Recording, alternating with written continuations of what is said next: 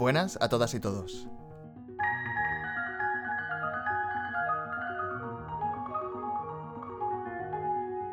Estamos en el Músico Medio.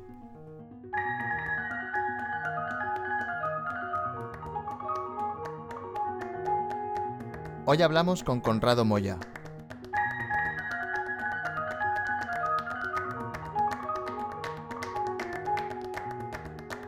Músico, marimbista.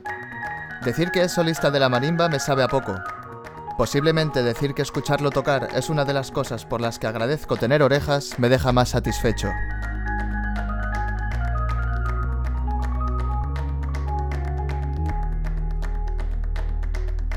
Hablar con él es como tomarse un té o dar un paseo. De ideas claras y tranquilas, el amor que tiene por la música únicamente puede hacerte bien.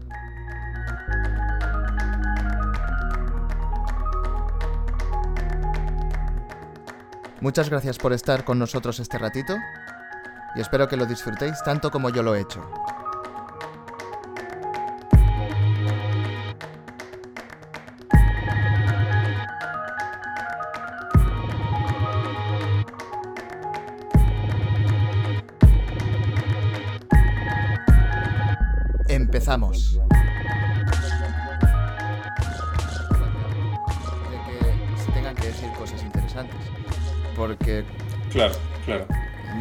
Por supuesto que si hablo con Conrado Moya algo interesante me va a decir.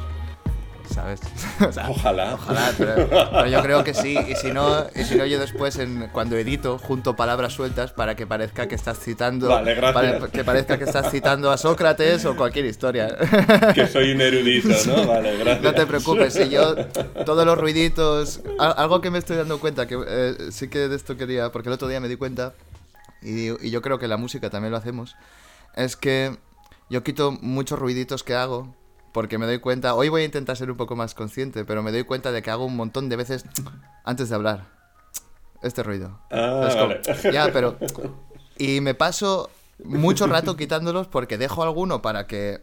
Porque tampoco quiero... que- es como, bueno, a los, o- Que no a los parezca natural, Claro, claro, a, lo- a claro. los otros tú les dejas hablar y tú te cortas para que parezca que hablas perfecto, ¿no? Pero es que son un montón, es que no se podría escuchar, ¿sabes? O sea, mi sensación, mi sensación cuando yo los edito, digo, es que esto no se puede oír, tío, estás todo el rato escuchando ahí, ¿sabes?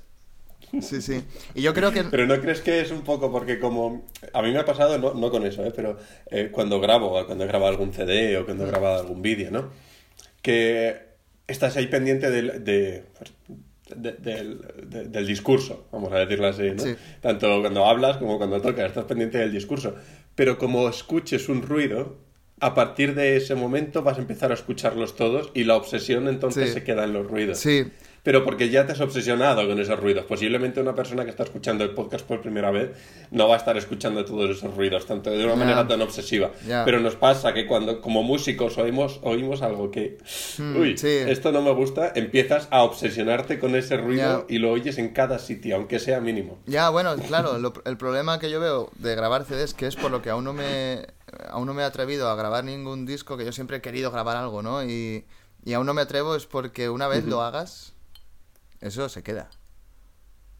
Te salga, te salga súper bien, que estás súper contento, o te salga súper bien y tengas un ligero fallo, a lo mejor es un discazo brutal, y un fallito de mierda, tú ya cada vez que pase eso, ¡pum! Lo vas a escuchar y vas a tener que justificarlo. No, pero aquí es que no sé qué.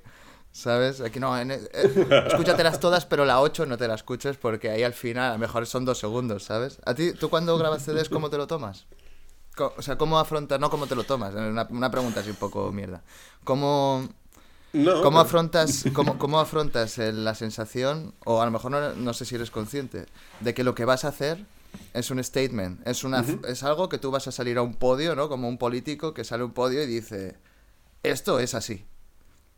Diga, o, e- o esto es lo que yo pienso, pero para un montón de gente, que lo van a escuchar o sea, activamente, de alguna manera. No es, no es algo que tú vayas por la calle desnudo diciendo, "Eh, eh, eh, las nubes son azules, ¿sabes?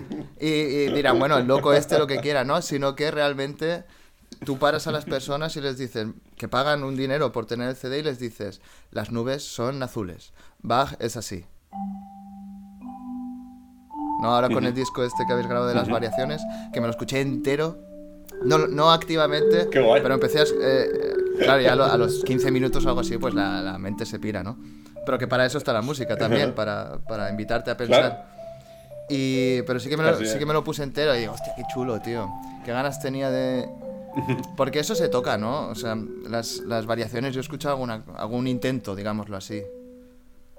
Pero... Sí, eh, es- o sea, ¿quieres decir si se toca la marimba o, o- No, no. o en general claro, si la- se toca? en- en- el, el- con marimba, por supuesto, pero el proyecto entero, digámoslo así. Sí, nosotros el- cuando nos atrevimos a grabarlo es porque llevábamos treinta y pico conciertos hechos en los últimos tres años posiblemente. Al principio como que costaba más abrir un poco la barrera esta de... Especialmente, tú sabes bien, ¿no? Eh, Los conciertos de cámara, eh, digamos que las giras de conciertos de cámara son mucho más naturales, mucho más, eh, no quiero decir fáciles, pero sí que eh, está dentro de, de un poco de la cultura de Alemania, ¿no? Y es muy Sí. fácil, entre comillas, encontrar eh, pues diferentes sitios que pueden ser iglesias, bibliotecas, eh, o antiguas iglesias o antiguas, antiguas bibliotecas, antiguas fábricas que ahora se han remodelado para ser espacios multidisciplinares o únicamente sala de conciertos, etcétera, ¿no? Entonces es mucho más fácil, pero aún así Alemania tiene una tradición bestial, especialmente con sus grandes autores, eh, desde Bach, Brahms, Beethoven, todos. Claro que sí, aquí a los, a, los Eh. abueletes alemanes tú les vendes que vas a tocar Bach en la marimba y se lo rifan. o Eco, sea, van- a eso me refería, sí, ¿no? sí, Entonces, sí, al ¡Oh, principio oh, fue oh, difícil. precioso! Claro. sí, sí, Ah, sí. Pero al principio era bastante difícil, porque eh, era como... eh, También pueden ser muy puristas, ¿no? Y yo lo entiendo, quiero decir, el- es ellos tienen que, que defender su tradición y, y su cultura. Entonces había muchos sitios donde había cierta eh, reticencia, ¿no? Había como un poco de reparo todavía porque no había nada, no habíamos grabado nada, ni siquiera en vídeo ni nada. Entonces yo recuerdo que las dos primeras actuaciones que hicimos eh, fue una en Stuttgart y otra en, en Alicante, precisamente en mi ciudad, en el auditorio de la Diputación de Alicante, cuando eso se había hecho y se había las dejado. Dos sedes culturales europeas, ¿eh? Sí, sí, total, vamos. Cuando Pero una viene, la cuando, cuando, cuando venían los Beatles siempre iban a Stuttgart y a, Y, a- y Alicante, de toda la vida, de toda la vida. No, pero sí que son nuestras dos sedes, ¿no? Una era la de Casca, la de Katarzyna, y otra eh, era donde yo, bueno, no donde vivía, pero era mi ciudad, ¿no? En aquel eh, momento yo todavía estaba, creo que estaba en Berlín todavía, ya no recuerdo, la verdad, cuando fue la primera vez. No, esto fue en 2016 y había vuelto de Berlín. Pero bueno, el caso, estaba justo entre Alicante y volver a Madrid otra vez y, y- y, eh, bueno, una locura. Eh, y sí que quise hacerlo en Alicante, primero porque había un auditorio que no se le estaba dando un casi uso, o sea, habían hecho un pedazo de auditorio y eso todavía no tenía una dirección ni había nadie Ya. mínimamente ¿no? con, con un proyecto artístico. Pero la Entonces lo orquesta estaba ahí. precisamente ahí. No, no, no había nada. Todavía no existía la Ni la orquesta. orquesta. no. Vale, vale. No, no, no, que va, nadie, nadie. Sea, yo creo que Josep, eh, Josep Vicent entra como director artístico de la ADA y de, bueno, de la orquesta y todo, eh, hace dos años, tres años a lo mejor, entre dos y tres años, está por ahí, ¿no? No sé si este es el tercer año, algo así. Pero antes de todo eso sí que había, bueno, proyectos, hacían cosas, metían ciertos festivales, pero no había un director artístico, ¿no? Se llevaba desde la Diputación de Alicante, tú presentabas los proyectos a la Diputación de Alicante. Bueno, total, que al final decidimos hacerlo ahí, ¿no? Y a partir de ahí fue cuando grabamos. Hicimos algunos vídeos, no el, no el CD, ¿eh? Sí. Entonces yo creo que esos vídeos fue lo que nos ayudó, ¿no? Y a partir de ahí sí que tanto en Alemania como en España empezó a rodar bastante. Bastante, los, Ya. eh, y empezamos a encontrar conciertos. Pero te lo digo por eso, porque ahora ya está rodado, pero al principio decíamos, ostras, nos hemos pegado un currazo, eh, llevamos todas las variaciones, hemos encontrado la manera de tocar esto con dos marimbas y, y que, que tenga un sentido, ¿no? Que no sea por tocar, claro. No, no, Y- y- claro. Y, la gente no se atrevía a programarlo, ¿no? Todavía no se atrevían a programarlo porque, ¿qué es eso de la marimba, ¿no? Y, y encima, ¿qué es eso de tocar baja en la marimba, ¿no? Era como, Sí. madre mía, ¿no? Sin embargo, ahora no, ahora ya va bastante más rodado. Bueno, hasta la pandemia iba más rodado. Sí, a mí la verdad es que me, me gusta mucho el proyecto, ¿eh? me gusta eh, Yo con esto de Bach y la marimba siempre hay un... Es como el Madrid-Barça, ¿no? Eso siempre va a llevar discus- a discusión, de alguna manera. con, con- Seguro. O, o al me- seguro. O sea, nadie... Sí, la gente tiene más o menos claro, ¿no? por supuesto todo el mundo dice, sí, sí, no, tiene que ser, pero eh, Bach también se tiene que poder tocar en la marimba y tal, pero siempre hay alguien al lado que dice, ya, pero es que tampoco, tampoco funciona igual que si lo tocas en el clave o en el órgano y tal, y el que te dice, ya, pero es que no, hay que arreglar mucho, un montón de... La discusión está asegurada, ¿no? Y, y me gusta cuando veo a alguien que dice, sí, pero además eh, sí de verdad. Quiero decir, no es un intento en un concierto que tocas algo de Bach, sino que dices, no, no, nosotros vamos a contar toda una historia sobre, sobre esta idea que tenemos, como un libro, ¿no? Yo creo que el problema con, con la marimba eh, ha sido básica con, Bach y con este esa mm, batalla ¿no? que es de la que estás hablando de cada uno con su visión y cada uno sí esto sí pero o se tiene que arreglar o esto no suena igual. Creo que la visión ha sido muy limitada no pero a lo mejor es un poco el mundo de la percusión clásica todavía que, está en muchas empieza a abrirse no pero en muchos eh, no sé cómo decirlo, sectores, vamos a decirlo así, todavía está la visión, ¿eh? no hablo de la percusión, sino la visión está todavía eh, limitada. Y em, yo siempre intento explicar un poco lo mismo, tanto en masterclass como cuando me preguntan sobre este CD o por qué sigo interpretando en mis conciertos siempre algo de Bach, ¿no? Siempre meto algo de Bach, aparte de mi pasión que tengo por el compositor, que eso ya podemos hablar luego, ¿no? Pero creo que... Em, el problema siempre ha sido que se ha intentado cogíamos una, una suite de cello, ¿no? O lo que fuera. Y decíamos, no es que tiene que sonar como el cello, no, es que tiene... y claro, era pegarse contra una pared, porque eh, mm. la, marimba no va a sonar como un cello. Coge un cello, Claro. cómprate, cómprate, un cello, aprende a tocarlo en 15 años, 15 añitos. 15 añitos ya lo puedes tocar, ¿sabes?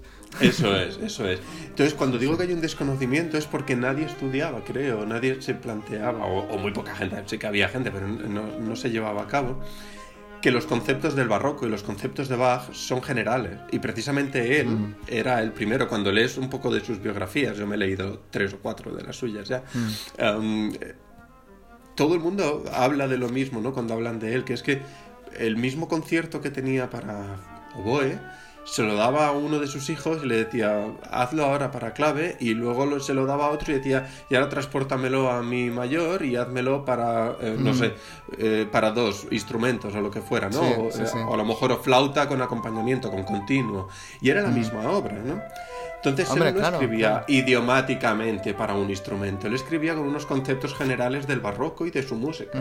Cuando tú te planteas eso, es muchísimo más fácil pasar lo que quieras al instrumento que quiera, siempre que tengas claro cuáles son los conceptos del barroco y que suene honesto, ¿no? Que suene, ¿Y, cómo, suena tu instrumento?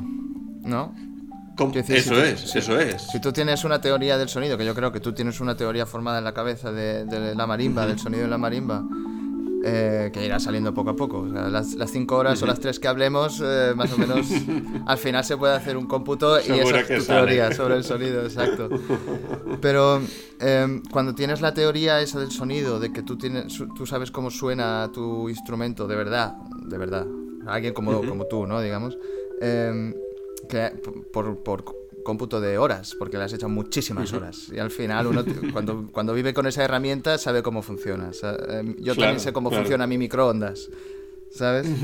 El de, el de, los otros es diferente, pero el mío yo sé más o menos cómo funciona. Y, claro. y, hablo, hablo también de eso, ¿no? De la, de, de, la marimba que tocas, un poco como, como tú la entiendes, que pues que enseguida el sonido es, es, yo qué sé, como sea.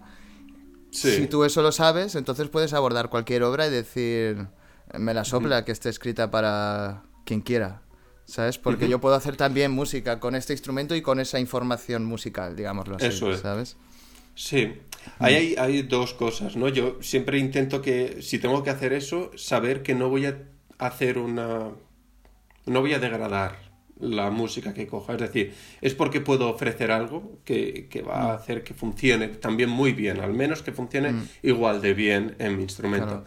Eh, pero muchas veces me han preguntado, bueno, ¿y por qué no coges, no sé, un, estudio de Chopin o, algo de mm, Rasmaninov? Y he dicho, ¿por qué no? Porque eso sí escribían idiomáticamente, ¿no? Para el piano. Y tocarlo a la marimba puede ser un estudio muy bonito, puede ser algo concreto o un color muy bonito en un momento concreto, pero nunca grabaría eso.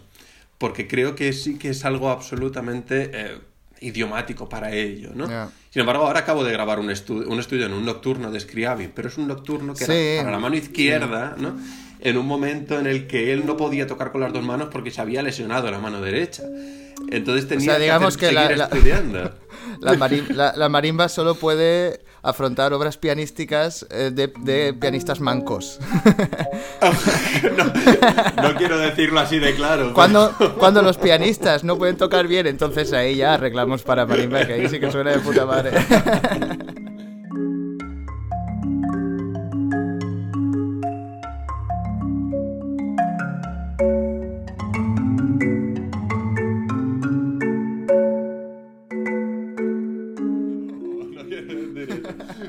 Pero sí que quiero decir que eh, en ciertos compositores que los marimbistas nos encantaría tocar y no tenemos sus obras, muchas veces eh, nos resulta imposible. Eh, tocar, no sé, cualquiera de los estudios para dos manos de Scriabin, ¿no? Hay muchos acordes que tienen eso, ocho notas perfectamente, ¿no? Limitarlo a cuatro Claro que se puede hacer y seguro que suena muy bonito, de verdad, no estoy diciendo que no, seguro que suena precioso. Pero para mí es como... Yo soy un amante además de, Bueno, soy un melómano en general y aparte soy un amante del piano, ¿no? Entonces, si tengo mm. que tocar algo del piano y tengo la versión del piano en la cabeza, de todo lo que se oye, y creo que no voy a poder al menos hacerlo o que suene igual de bien, ¿no? Y se va a quedar mm. por debajo, digo, no, hay mucha música que está esperando a lo mejor a que le demos una visión diferente con la marimba. No sé, el concierto de Rodrigo, por ejemplo, que también ha hecho una versión del concierto de Rodrigo. Sí, sí, sí. Que eso te quería preguntar si lo has grabado. Ese Sí, sí, no lo he grabado todavía, eh, pero sí que lo, he estrenado. Vale, porque yo estoy deseando escucharlo y claro, hasta que no hagas un concierto en Bremen, pues no eh, lo voy a ver. Tío. y digo, Te juro que lo estoy intentando. Quiero saber cómo suena, quiero saber cómo suena, porque como haces el teaser este, el vídeo de presentación, que está muy guay, y... Y yo creo que si le cambias la música y le pones música de Terminator o algo así, ¿sabes? y le pones un poco de rever a tu voz, es un anuncio de una peli de, de, acción de puta madre. Encontré esta partitura de casualidad. Llegó a mis manos y solamente al ver las características de escritura que tenía el piano, me di cuenta de que parecía absolutamente escrito para marimba.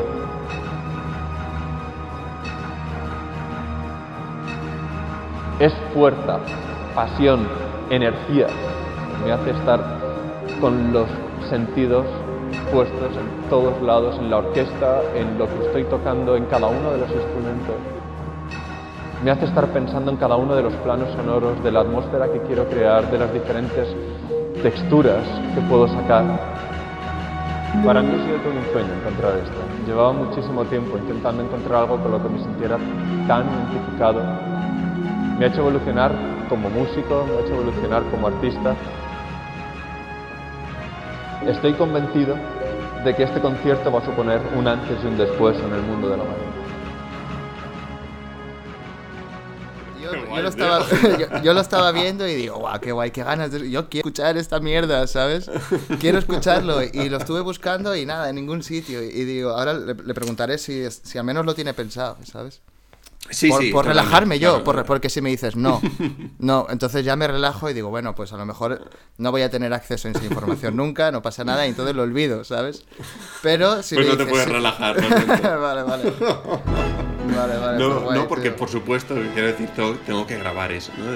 Estoy seguro, porque además ese concierto fue yo llevaba años buscando un compositor español realmente con el que poder hacer esto, ¿no? Poder llevar su música a otro, a otro, no sé, a otro mundo, ¿no? Y, de hmm. hecho intentaba también que, ya de paso eh, fuera una herramienta de resucitar alguna pieza que muchas hmm. veces se quedan escondidas, ¿no? Pues en este caso el concierto de piano de Rodrigo se queda casi, se quedó en su momento, casi en un cajón eh, hundido por el peso del concierto de Aranjuez que es lo que se toca siempre de Rodrigo allá donde vayas, ¿no? El concierto de Aranjuez para guitarra. Es una maravilla, ¿eh? Que por supuesto. Pero tiene una cantidad de obras que son fabulosas, de verdad. Tiene un concierto para flauta, otro concierto para violín, mm. este concierto para piano, que es la obra de todos los conciertos que tiene. Estuve escuchándome toda, toda su obra, ¿no? De todos los conciertos que tiene para instrumento solista, esta es la más post-romántica, la más emocional, la que más se acerca precisamente a las raíces de su tierra, de Valencia y todo. Es muy, muy, em, no sé cómo, como sale de su estómago, de verdad, sale, sale de, unas raíces muy potentes suyas, ¿no? Y sin embargo se quedó en cierto modo ahí un poco... Eh, ¿Sabes más o menos... ¿Sabes si, er, si es de su... O sea, ¿eso lo escribió antes o después del concierto de Aranjuez? Se lo escribió ¿Sabes más o menos después? En el 40, sí. Eh, se estrena, si no recuerdo mal, eh, está estrenado en el 46, algo así, 40. Ostras, ahora no te preocupes, me, bailan las cifras. Es en los 40, del 40 al 46. ¿Tú quieres que haga una llamada? No sé si has escuchado los otros, los otros podcasts. Cuando yo necesito decir algo y no tengo la información correcta, viene José Pantoja, que, es la voz esta, y, lo explica. No sé, en el, en el de Manolet, pues sí, lo explicaba el, el acorde Scriabin y tal. Y en la de Juanjo también eh, tiene... Pues eh, si quieres le hacemos una llamada que nos explique él un poco y ya está, ¿no? Pues ya está. Hola, soy José Pantoja. La verdad es que aquí las fechas se solapan un poquito porque en 1935 empezó a componer el piano en 1939 compuso el de Aranjuez, que se estrenó un año después, y en 1942 le dieron el Premio Nacional por el concierto de piano. Así que el tío más o menos en 5 o 6 años escribió por dos conciertos muy famosos. ¿Tú cuántos has escrito, Dani? ¿Eh? ¿Cuántos has escrito? Pues ya te digo yo que ninguno. No digo que yo he hecho, yo sé que, he hecho la, versión de, piano, eh, perdona, de marimba, a partir de la versión reducida de orquesta que hizo eh, Joaquín Achucarro. Ah. Porque tuvieron que reducir la parte orquestal porque era todavía mayor a la que hay ahora, que ya es una burrada, pero imagínate lo que había antes, ¿no? Y entonces Achucarro eh, redujo varias cosas y, eh, también algunas cadencias del tercer movimiento las quitaron porque duraba 42 minutos. bueno, la, orquestación era tan bestia que, tuvieron mm. que reducir muchas cosas, ¿no? Y esa sí que sé que está hecha en el 96. ese nuevo arreglo está hecho en el 96, mm. ¿no? Por eso ahora estoy con lo de la fecha de si es en el 42 o en el 46 y está en el 96. Ah, por ahí va el asunto. Ahora, por, estos momentos ya ha quedado claro porque lo ha dicho José Pantoja, así que está... Ya, ya, que no hay ningún problema. Claro, lo, que yo sí que te quería preguntar, porque yo, yo tengo la sensación cuando, cuando te escucho, escucha, te escucho, ¿sabes? Te escucho hablar en otras entrevistas y tal, que tienes mucha pasión. Por, eh, Muchísima. o sea, no es que quisiera, que no tengo ninguna pregunta sobre ello, tampoco quiero aquí enunciarlo y ya está. Pero de alguna manera sí que, que es algo que se ve y que me interesa mucho de, de alguna gente cuando veo que tienen de verdad pasión por, por lo que hacen, ¿no? Y yo es algo que nunca sé si se, si se busca la pasión o se tiene y ya está y no puedes huir de ella. Quiero decir, esta pasión que uno tiene por algunas cosas se elige. No, no, te viene y, si, la, si la tienes guay y si no la tienes, pues mira, estás jodido, digámoslo así, pero es que el que tiene, seguro que también trae algunas cosas malas, digámoslo así, tener... Em, bueno, no lo sé, la verdad es que no, ¿no? O sea, tener pasión por algo está guay. No, no, creo que se pueda decir que tenga una cosa mala en sí. Lo que sí que es cierto es que cuando algo es tan apasionado, en mi caso es, mi, vida artística, hmm. eh, básicamente ha estado guiada siempre por, la pasión, ¿no? Eh, no todo en esta vida es pasión, tú lo sabes bien también, ¿no? Muchas, hay mucha burocracia, hay mucha, mucho trabajo de oficina, hay hay muchos días de estudio en los que te quedarías perfectamente en casa escuchándote un CD o bebiendo un vaso de mm. vino tranquilo y dices, no, es que tengo concierto y tengo que estudiar o es que tengo que estudiar no sé cuánto repertorio para todos los que me vienen, los conciertos que me vienen, lo que sea. Es decir, no todo es pasión y tienes que, en claro. modo, eh, luchar. Y cuando la pasión es tan fuerte, a veces se hace más difícil luchar con otros temas, ¿no? O con la, cuando algo no lleva la, la energía o algo no lleva la rapidez con la que te mm. gustaría, ¿no? Que todo fluyera, ¿no? Es decir, yo, tengo mucha pasión por este proyecto, ¿no? Por ejemplo, el concierto de Rodrigo. Yo tengo mucha pasión por, por mm. sacar este concierto adelante, por hacer un CD, por grabar tal, ¿no? Todo Claro, o sea, tú eh, Entonces, hablaste con la familia, ¿no? Eh, por lo que he escuchado. Tuviste que hablar con la familia Entonces- para hablar, eh, para... Quiero decir, Eso eso es. no lo hace todo el mundo, ¿sabes? Dice, Buah, quiero tocar esto. Si hay gente que ya quiere tocar algo, no encuentra la partitura en los 10 primeros minutos en internet y ya no lo toca. ¿sabes? Pues por, por resumirte un poco cómo, cómo fue todo esto. Esto empieza desde, eh, bueno, ya te he comentado antes así muy, muy por encima, ¿no? Yo soy un amante de- del piano, absolutamente. To- Siempre he dicho que, que yo creo... eh, ¿Tocas toco, piano? pero fatal, el piano, sí, pero fatal, ¿no? O sea, yo siempre he sido un obseso, cuando estudiaba el piano, me obsesionaba, me podía obsesionar durante las horas que estuviera estudiando con las armonías, con las texturas, con los sonidos, las articulaciones. Luego no era un virtuoso, eso es a lo que me refiero. No es que toque fatal el piano, pero nunca he sido un virtuoso del piano porque no echaba horas haciendo técnica de piano como para que se me soltaran los metacarpos y ponerme ahí a, Sí, a sí, tope sí, a tocar un Rachmaninoff, ¿no? Siempre fui un obseso, un obseso así de- del sonido y de todas las texturas dinámicas que podía sacar el piano, los armónicos, todo esto. Bueno, el caso eh, es que yo iba buscando y iba, por un lado, buscando un compositor español porque quería también sacar la música de, de, por eso, de nuestra tierra, ¿no? Y además que sabía que iba a ser, en cierto modo, una música con la que yo conectara de verdad, ¿no? De, de una manera casi eh, osmosis, ¿no? De- eh, que es lo que me pasó al, al encontrar a Rodrigo.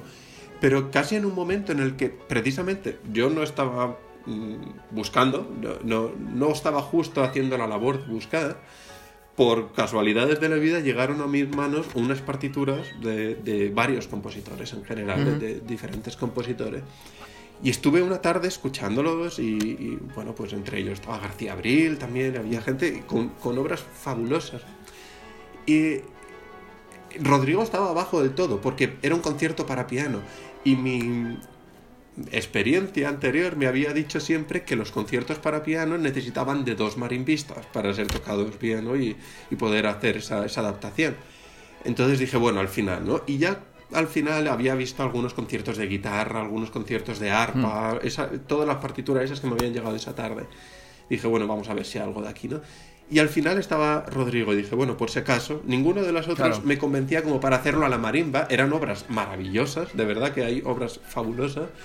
Em, concretamente esta que te digo de García Abril era una maravilla y dije, no sé si voy a poder hacer algo. Bueno, lo dejé ahí también. Sí. Y, y puse la de Rodrigo simplemente porque no lo conocía y me apetecía conocerlo. Tío, de repente la empecé a ver con la partitura delante y escuchándolo dije, pero eh, no paraba de darle la vuelta, ¿no? A la- y decir, esto está escrito para marimba, esto... Eh, la escritura era absolutamente... eh, casi absolutamente similar a la de mi instrumento. Es cierto, muchas cosas polifónicas muy difíciles, muy, muy difíciles, sí. ¿no? Pero yo decía, esto es posible, o sea, me va a costar la vida eh, hacer una técnica que sea capaz de llevar esto a, a mi instrumento, pero esto es posible, ¿no? Y cada vez veía más, y es un concierto de 35 minutos y cada eh, movimiento decía, esto se puede tocar, esto se puede tocar también, ¿no? Cuando habían acordes de ocho notas, no eran ocho notas, eran cuatro notas dobladas en, la- las dos manos, ¿no? Ya, ya. Pero claro, eso en la marimba es muy fácil. Te vas a un registro medio grave y con cuatro notas ya suena más potente todavía que el piano. Sí, ¿no? sí, abres Entonces, más. Yo decía, ostras, eh, claro, eso es, ¿no? Y, y- y terminé de escucharlo y dije, ya está, o sea, este es el concierto con el que yo realmente puedo mostrar las posibilidades de mi instrumento a un nivel que yo no había tocado en mi vida. O sea, es una locura guay. Pero musicalmente es otra locura eh, en, Mm, en conceptos de articulaciones, de texturas, todo eso tiene de todo. Y luego cada movimiento tiene un estilo diferente, ¿no? Pues el primero es, eh, no sé, como muy de, pues, de obertura, ¿no? De, de- de- Sí. de la apertura del concierto y así como muy, muy grandioso, muy majestuoso. El segundo es folclore popular valenciano absoluto, ¿no? De, Mm, nuestra tierra. El tercero es puro posromanticismo eh, dramático, romántico, ahí Ya, a tope. ya, ya. Es, es- Sí, es sí. Mucha trompa, mucha trompa, más trompas, dadme más trompas. trompa, efectivamente, efectivamente. Y el cuarto movimiento, te lo juro, siempre lo he dicho, parece una marcha mora. pa- o cristiana. ¿verdad? Lo mismo, parece realmente Sí, de sí. nuestra tierra, ¿no? De, de los Sí. moros y cristianos de nuestra tierra, un poco basado en todo eso. Él Mm. también, además, lo llamó en su primer momento concierto heroico, cogiendo temas que se habían encontrado en las ruinas de Sagunto, que ya tiene que ver con Mm. todas esas batallas de la Edad Media. guay. Entonces, Sí, sí, sí. eh, era como Qué Dios guapo, mío, ¿no? además yo soy un festero, soy un festero a muerte yo también, ¿no? Yo, soy de, de moros y cristianos de toda la vida. ¿Tú de, dónde eres? De San Blas, ¿De dónde Alicante. eres? San Blas. Bueno, no sé dónde está ahora Ujú. mismo. Es, es- es un barrio de Alicante. Es un Ah, es un barrio de Alicante. Ah, Eh, vale, vale, vale, vale. Bueno, tío, ahora me sí. mal. La, la- la novia, bueno, sí, la novia de, mi- de- o la mujer de ahora de mi hermano es, es de Alicante. Y siempre me Ah, sí, mal no, no saber cosas de allí, ¿sabes? Pero bueno, es lo que hay. Bueno, eh, te vienes y yo te lo puedo enseñar cuando Vale, pase guay. todo esto. Am, bueno, pues el caso es ese, ¿no? Que al final encontré que había como una conexión bestial entre la escritura que parecía para mi instrumento, el Mm. tipo de música que era, que era absolutamente de mi tierra, y luego además yo que soy un romántico empedernido y este concierto parece absolutamente por romántico. Dije, ya está, o sea, este es el concierto, ¿no? Entonces hablé con mi, con mi manager aquí en Madrid y le dije, "Mm, vamos a programar esto. Y me dijo, "Uy, espera, no, no, no, corras tanto, porque Claro. esto todavía tiene sus derechos, entonces, ¿qué hacemos con esto, no? Y eh, hay que hablar con la familia de Rodrigo, Sí. entonces yo me voy a hablar con la familia de Rodrigo, con Cecilia Rodrigo, que es su hija. Mm. Y, y me dijo, mira Conrado, he estado, me lo comentó, bueno, eh, mi manager, que habló con ella para ponernos en contacto, ¿no? Joder, qué eficiente, ¿no? El manager. Sí, sí, enseguida. sí, sí, sí, sí. ¿Que los buscó las páginas amarillas? ¿O, o dónde? No, tienen muchos, se conocen de hace muchos años. Vale, vale, vale, se vale. conocen desde hace muchos años. Además, la hija de Joaquín Rodrigo lleva la editorial de Joaquín Rodrigo, de toda la música de Joaquín Ah, vale, Rodrigo. vale. Entonces, si tú quieres eh, alquilar alguna de sus obras, tienes que, que ir a, a Ediciones Joaquín Rodrigo, ¿no? Vale, vale. Entonces, bueno, él hizo las gestiones para que yo me pudiera reunir con ella. Qué guay, eh, tío, qué interesante, ¿no? dijo, Qué- "Co- qué momentazo". Norma, es súper chulo, es un momentazo, de verdad que sí. Además, estar hablando con la hija de Joaquín Rodrigo Claro, claro. en casa de Joaquín Claro, Rodrigo. claro. Estuve en la casa de él, ¿no? Me reuní allí. Era una maravilla. Yo estaba como en un sueño, estaba en un sueño. Te Sí, pusiste sí, los sí, sí. mejores zapatos, ¿no? Que tenías. Eh, eh, Casi. sí, mis mejores galas, sí, sí. Y, em, y ella me explicaba, dice, eh, la labor de esta editorial, y por eso la crearon, ¿no? Es, es casi hacer una, una protección de la música de mi padre, me decía, ¿no? Ya, ya. Porque, claro, pues aquí se estila mucho también lo de voy a coger esto y lo hago para banda o lo hago para no Sí, sé qué. sí, sí. Entonces ellos intentaron protegerlo mucho, la música de su padre. Y dice, normalmente no dejamos, pero es que justo coincidió con el vigésimo aniversario de la muerte de Joaquín Rodrigo. Vale. Y es decir, en, en el 19, ¿vale? Yo hablé con ella en el, en el 18, pero esto era en el 19. O hablé con ella en el 17, perdón, en el 17. En el 19 iba a ser el vigésimo aniversario. Y me dijo, y quiero que hagas tú la transcripción, porque quiero eh, como que se re- hacer un renacimiento de una pieza de mi padre que casi no se está tocando y que en su momento se tocaba muchísimo porque además le dieron el Premio Nacional de Música de España y todo por esta obra. O sea, Ya. que fue- un, un super éxito, Sí, ¿no? sí, sí, y casi luego con el de Aranjuez y todo, se, casi que se fue relegando a un, a un segundo plano. Ya. Y ella me dijo, quiero que la hagas tú. O sea, y casi que me hizo el encargo, ¿no? De decir, haz tú el arreglo de esto. Ya. Qué guay. Y lo editamos, lo metemos aquí como la nueva versión, ¿no? De- dentro Ah. de la de ediciones Joaquín Rodrigo está la nueva versión que es para marimba. ¿Qué dices? Y- Qué guay. y fue ¿Qué ahí pasó decir- no? ¿Qué pasó adelante Sí, sí, para la sí, marimba eh, burocráticamente? Es un paso adelante para la marimba en España, digámoslo así, ¿no? Es como... Así es. Existe Así- un catálogo en que- internacionalmente, porque eh, Joaquín Rodrigo es un compositor conocido en todo el mundo, Claro. ¿no? Es- es- Claro. Entonces para mí fue como ir más allá de mis sueños. Yo quería tocarlo. Nunca pensé que se iba a editar. ¿No? Ya, y iba a ser la ya. nueva versión de ese Sí, sí. concierto, con lo cual fue como yo salí de ahí y dije, no me lo puedo creer, ¿no? Me imagino el último momento ahí dándole abrazos. Muchas gracias, señora, de verdad.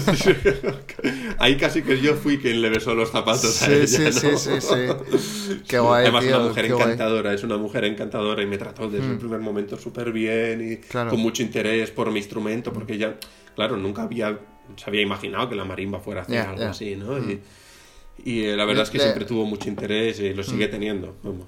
¿Te escuchó antes o, o le, le enviaste algo antes para preparar un poco que supiera... Nada, nada, Nada. así.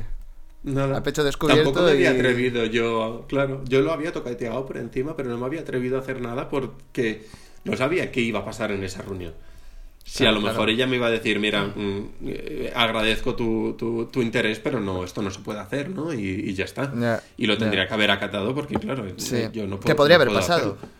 Podría haber pasado, perfectamente, sí, sí. perfectamente.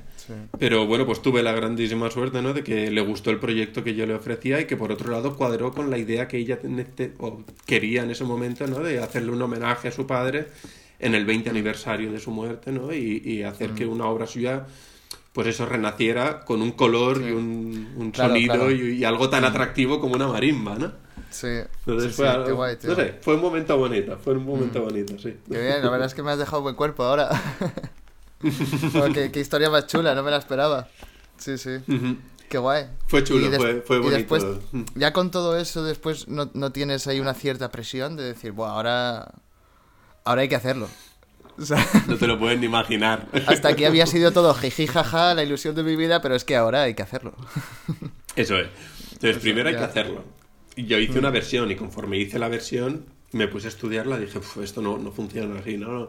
Ya. Empecé ya a estudiarme la parte de la orquesta también y conforme empezar a estudiarte la parte de la orquesta dices, madre mía, si yo esto lo mantengo así, esto no va a funcionar porque la orquesta es demasiado grande, tengo que meterle más octavas aquí o, o acoplar mejor esto o subirlo a la octava. No sé, tenías que cambiar cosas que en, en tu mente suenan de una manera, pero cuando te ponías a tocar decías, "Es- no va a funcionar Ya. igual, ¿no? no Ya, ya, entonces, los cambios fueron muchísimos también, muchos.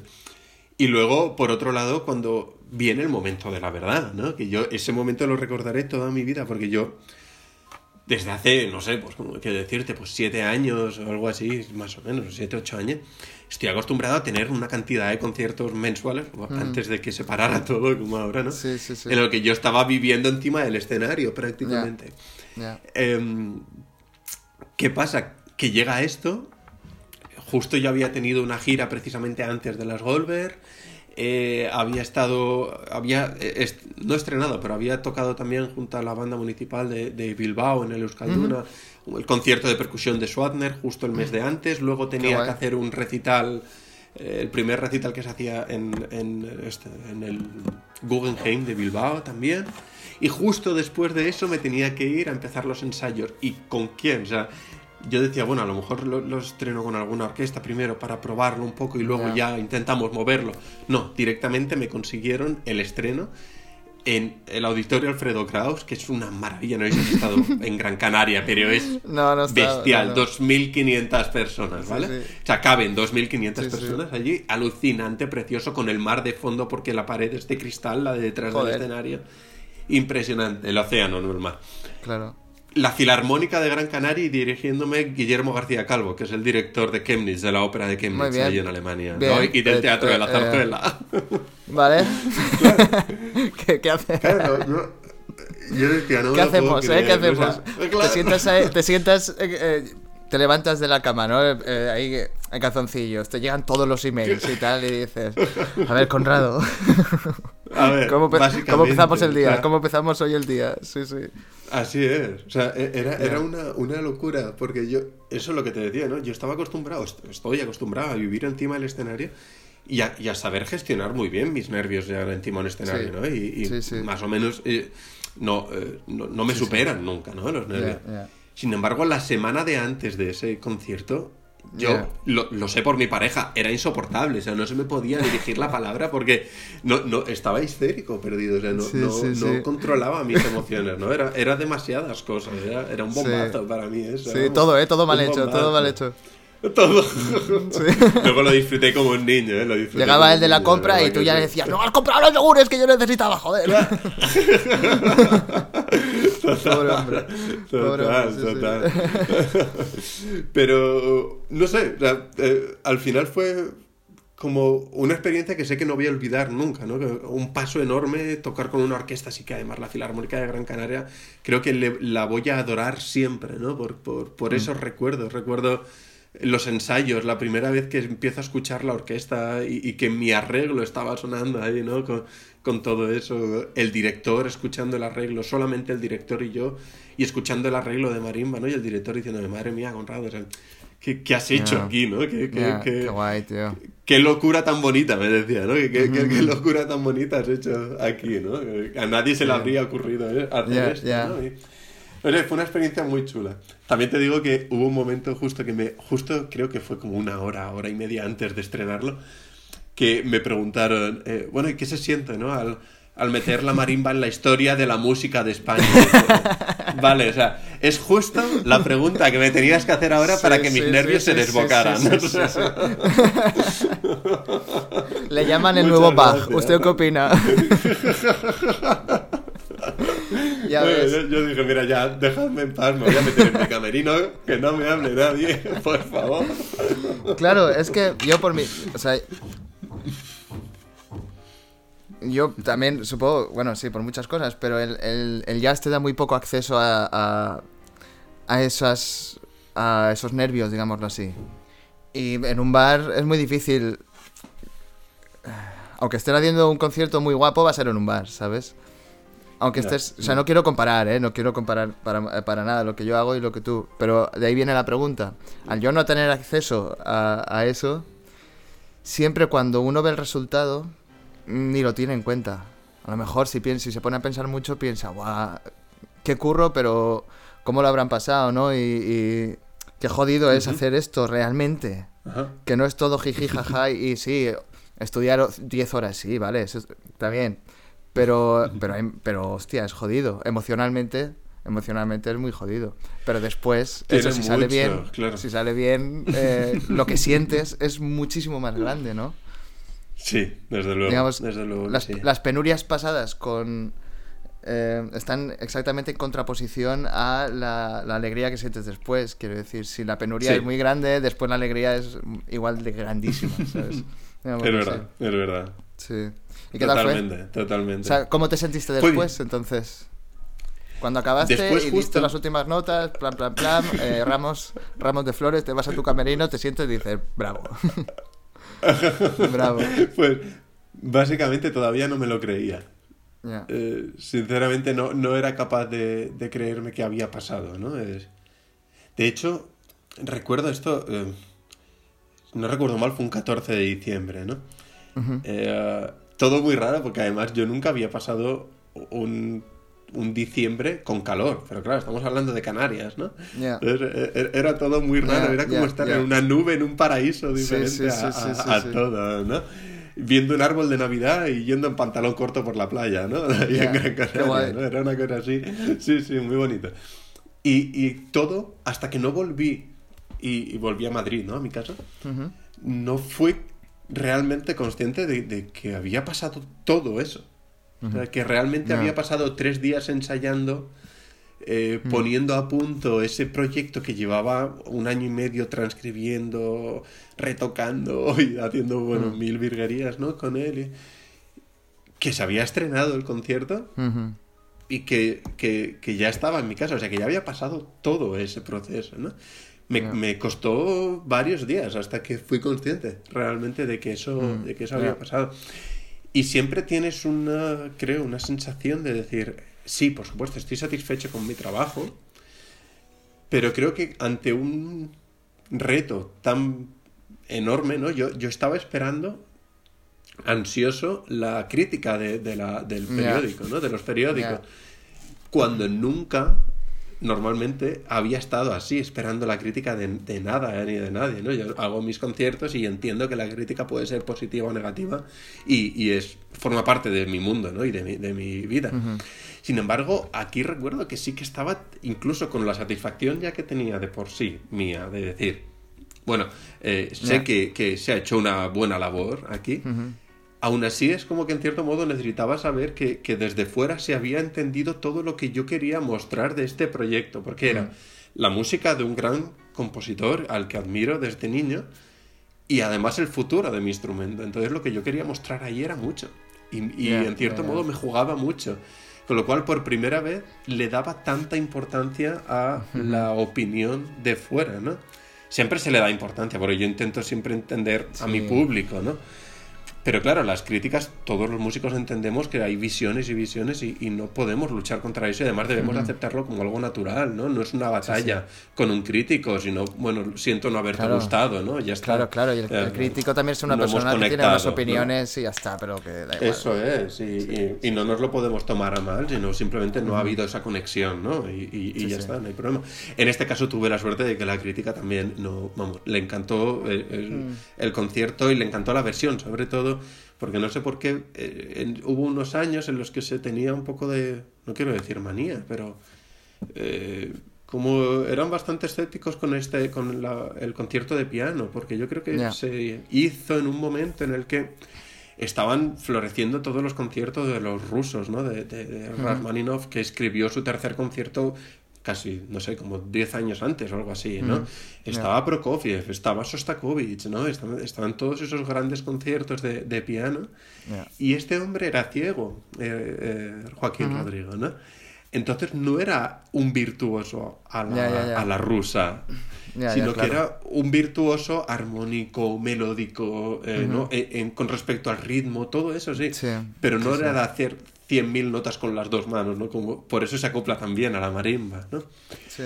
Entonces yo creo que por eso también lo dejaron como un poco re- eso, relegado a un segundo plano, porque si había que tocar algo, se tocaba alguno de los virtuosos de, de esos grandes rusos, ¿no? Y, Ya, ya, ya. y, eh, eh, no sé, eh, es una lástima, pero es así, ¿no? La vida eh, y la historia hace esas cribas muchas veces, Sí. ¿no? Sí, y que son... Es verdad.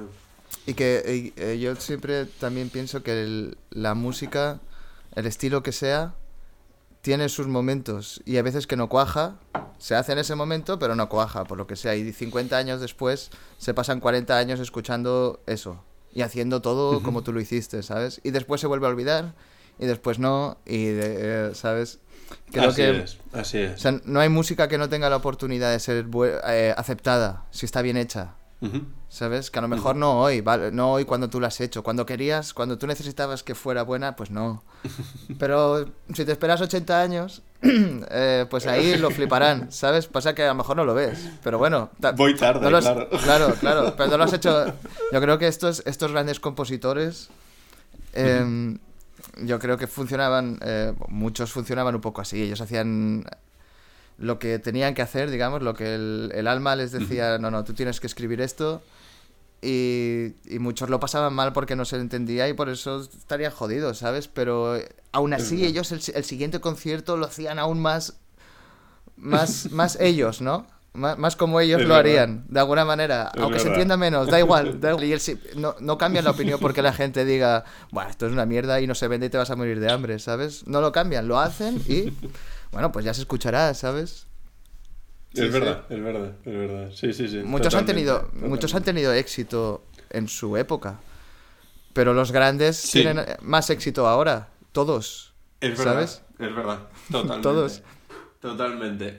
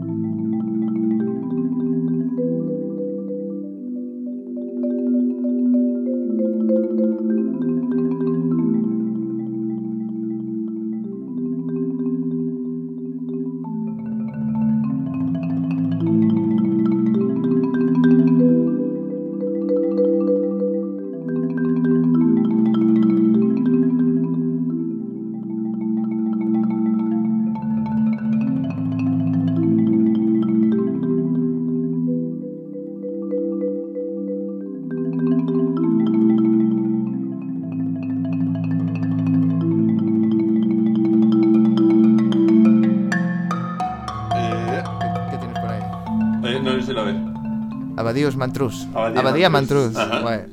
Sí, Ajá. tengo un, 17. Está el bueno. via- un Ramón Bilbao. El viaje de Ramón. Eh, Joder, me, me ha- me ha- ahí me has dado en el centro, tío. eh, Eso no me quedaba a mí ya. Comprado, comprado en alemán. No, me encanta. tío. Bueno, pues. eh, Sí, es que los- habrá costado el doble que en España, pero bueno. Sí, supongo, tampoco son muy caros, pero bueno, sí, 7 euros o algo así. Que ¿No? en Espa- 7 euros Ah, que es, que es la única vez que, que he pagado tanto dinero por un vino. 7, 8 euros, más, ya más de eso me parece a mí demasiado. No, no, además el Ramón Bilbao por 7 euros ya estás bien. Sí, ¿eh? sí, sí, sí. No, no, no se han pasado, no se han pasado. Pero es que es mi vino a- favorito, Claro, por eso claro. te lo digo. Sí, que has anda, dado justo hostia, en el hostia. centro. Qué guay. Qué guay. Sí, sí, sí, sí. Mm. Está buenísimo. Sí, tío. Es verdad.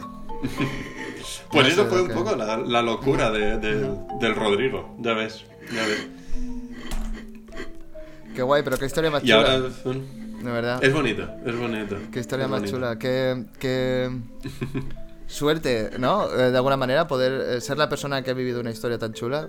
Es como que ya- uno ya tiene que estar como agradecido, ¿no? Y decir, guau, qué guay, tío, que he tenido la oportunidad de, de que esto, Así es, así si le tenía que pasar a alguien, que me pasara a mí, ¿sabes? Qué guay, qué guay, qué guay. Además, Sí, todo, ¿no? Con, es que- con- con la eh, porque yo sí que lo veo que, que lo poco que te conozco, ¿no? Porque te conozco de lo mismo que te puede conocer cualquiera a través de internet. Eh, que eres como, o, o, no sé, que te apetecería llevar la marimba a un, a un sitio donde dejarlo ahí, ¿sabes? Como al salón de la fama de los instrumentos.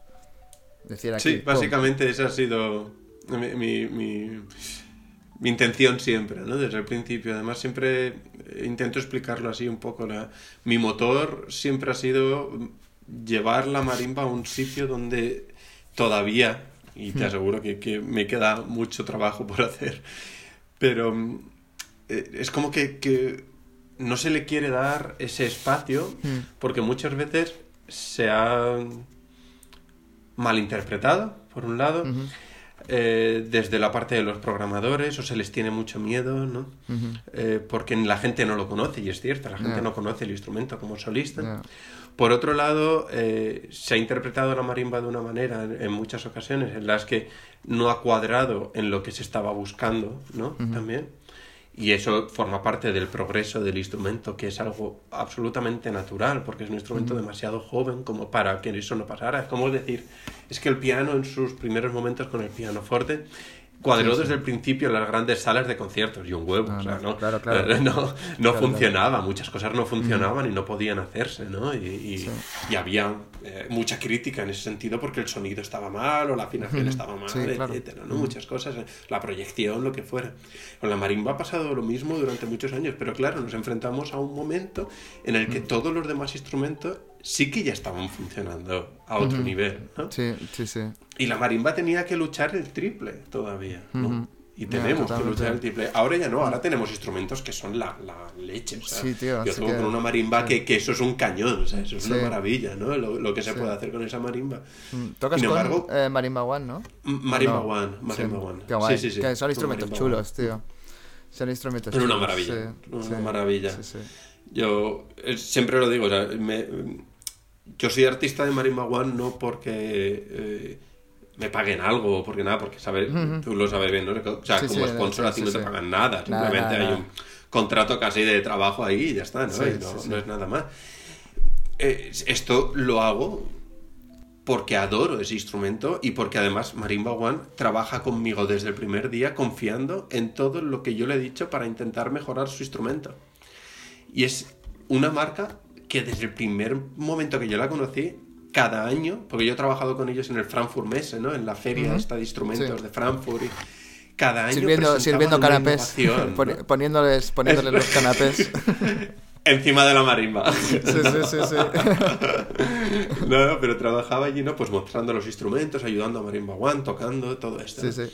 Y cada año estaban los, los, las innovaciones. Y las innovaciones siempre han sido con el teclado, la manera de afinarlo, la manera de cortarlo, de secarlo, etcétera, para tener una respuesta todavía mayor a todas las articulaciones, etcétera, y luego de los resonadores para tener una mejor proyección y un control mejor de los armónicos. O sea, tú imagínate todo lo O sea, sí, lo, lo típico. Marimba One. Sí, sí, sí. sí. es, es alucinante, es alucinante. ¿no?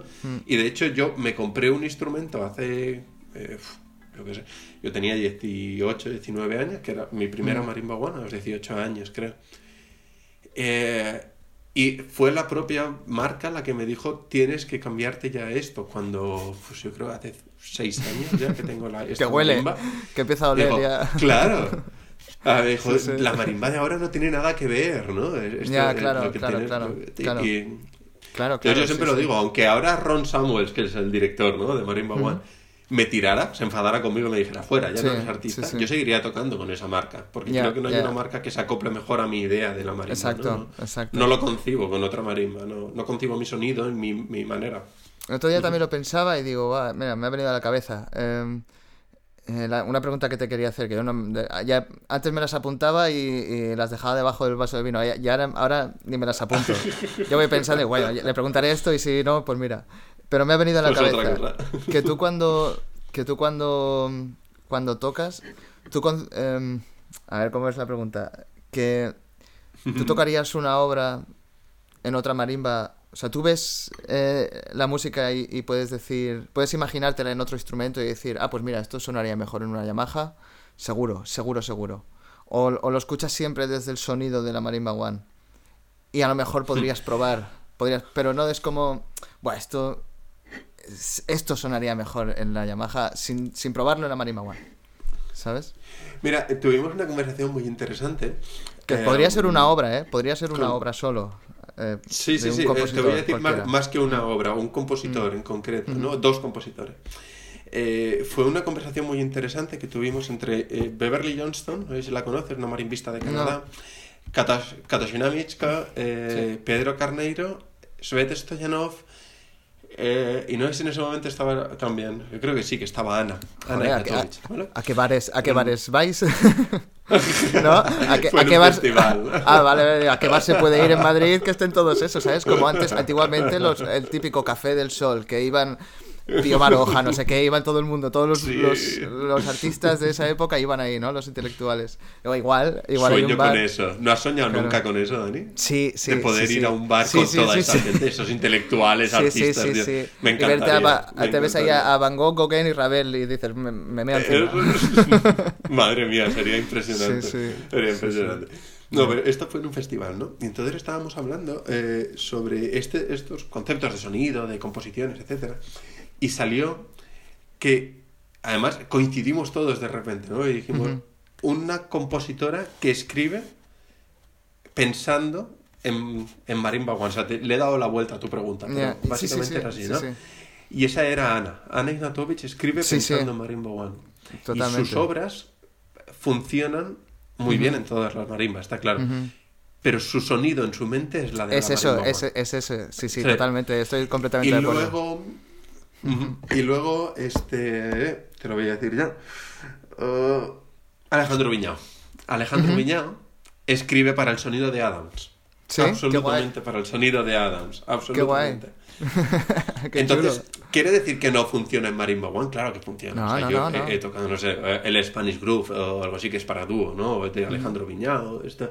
La verdad es que no he tocado mucho de, de su música, tengo que reconocerlo. Conozco mucho de su música, pero no he tocado mucha música suya. Em, de hecho, ahora en mayo tengo que tocar Kyoto, que es para cinco percusionistas. ¿no?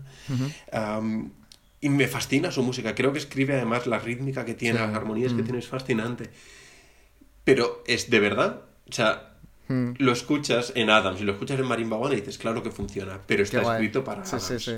Es- Qué interesante, eh, eh, está verdad, escrito para, para los armónicos, el tipo de ataque, todo eso. En Adams dices, chapó, ¿no? O sea, Sí. 100 de 100.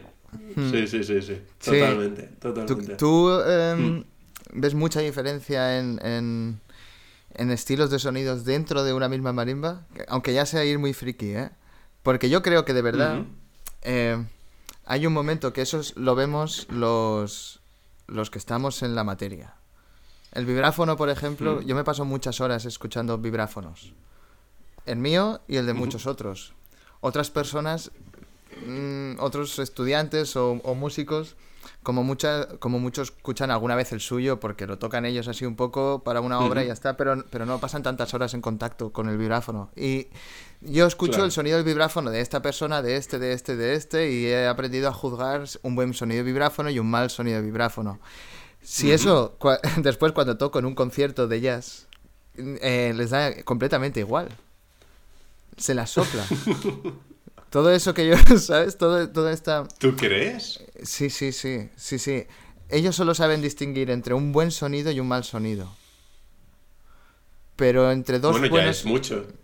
Sí, sí, sí. No, no, claro, claro, me refiero. Eh, no un buen sonido, un mal sonido, un sonido eh, eh, adecuado, exacto. Para lo que tú estás haciendo en ese momento, ¿sabes? Sí, sí, sí. No tienen tanta... Pero eso ya es mucho. O sea, no, si Eh, toco yo, toca mi compañero que, que, que hace mucho swing y suena de otra manera a, a mi sonido. eh, nadie, na- nadie nos juzga este es mejor que el otro o son diferentes por el sonido. Nos juzgan por, la- por lo que decimos tocando, y ya está, ¿sabes? De alguna manera. No sé, a, a lo mejor. eh, no te sé decir en el vibráfono, porque la verdad es que hace mucho tiempo que no me paso horas con el vibráfono, ¿no? Como me podía pasar antes. En la marimba, sí se nota, creo que es bastante evidente, pero claro, es que ahora me estoy pensando, ¿no? En quién me ha dado feedback, ¿no? Y normalmente la gente que, que me da feedback y realmente se me graba son, uno, mi pareja, lógicamente, que controla a veces incluso más que yo porque tiene la, la realidad desde fuera, no desde encima Claro. del instrumento, sino desde fuera. Mis padres, que no solamente tienen eso, sino que me han escuchado desde niño. o mis tíos, que son siempre Ya, vienen conmigo a los totalmente, conciertos, ¿no? Totalmente. O una amiga que también desde hace unos años, eh, concierto que hago o estreno que hago, allí que está ella también. O mis alumnos. Pero claro, estoy hablando de un tipo de personas que, que se han tragado muchas horas de marimba, que han estudiado marimba, que han escuchado Ya. mucho, no sé. Ya, ya, Entonces a lo mejor no, no es realista, mi visión no es realista, ¿no? Pero siempre hay, Bueno. por ejemplo, cuando empecé a tocar con mis propias baquetas, ¿no? Las que hicimos en Marimba One, Sí. hubo mucho feedback de toda esta gente que, que, que me decía, Dios, tu marimba suena más ahora, Ya, ya, ya, ya. Por ejemplo. O, o tiene más colores ahora, ¿no? Tu marimba. eh, Sí. Guay, guay. Que no, No sabrían sé, exactamente ¿no? lo Eh, que ya. es, ¿no? Pero saben verlo. Sí. Mm, Eso es, eso es.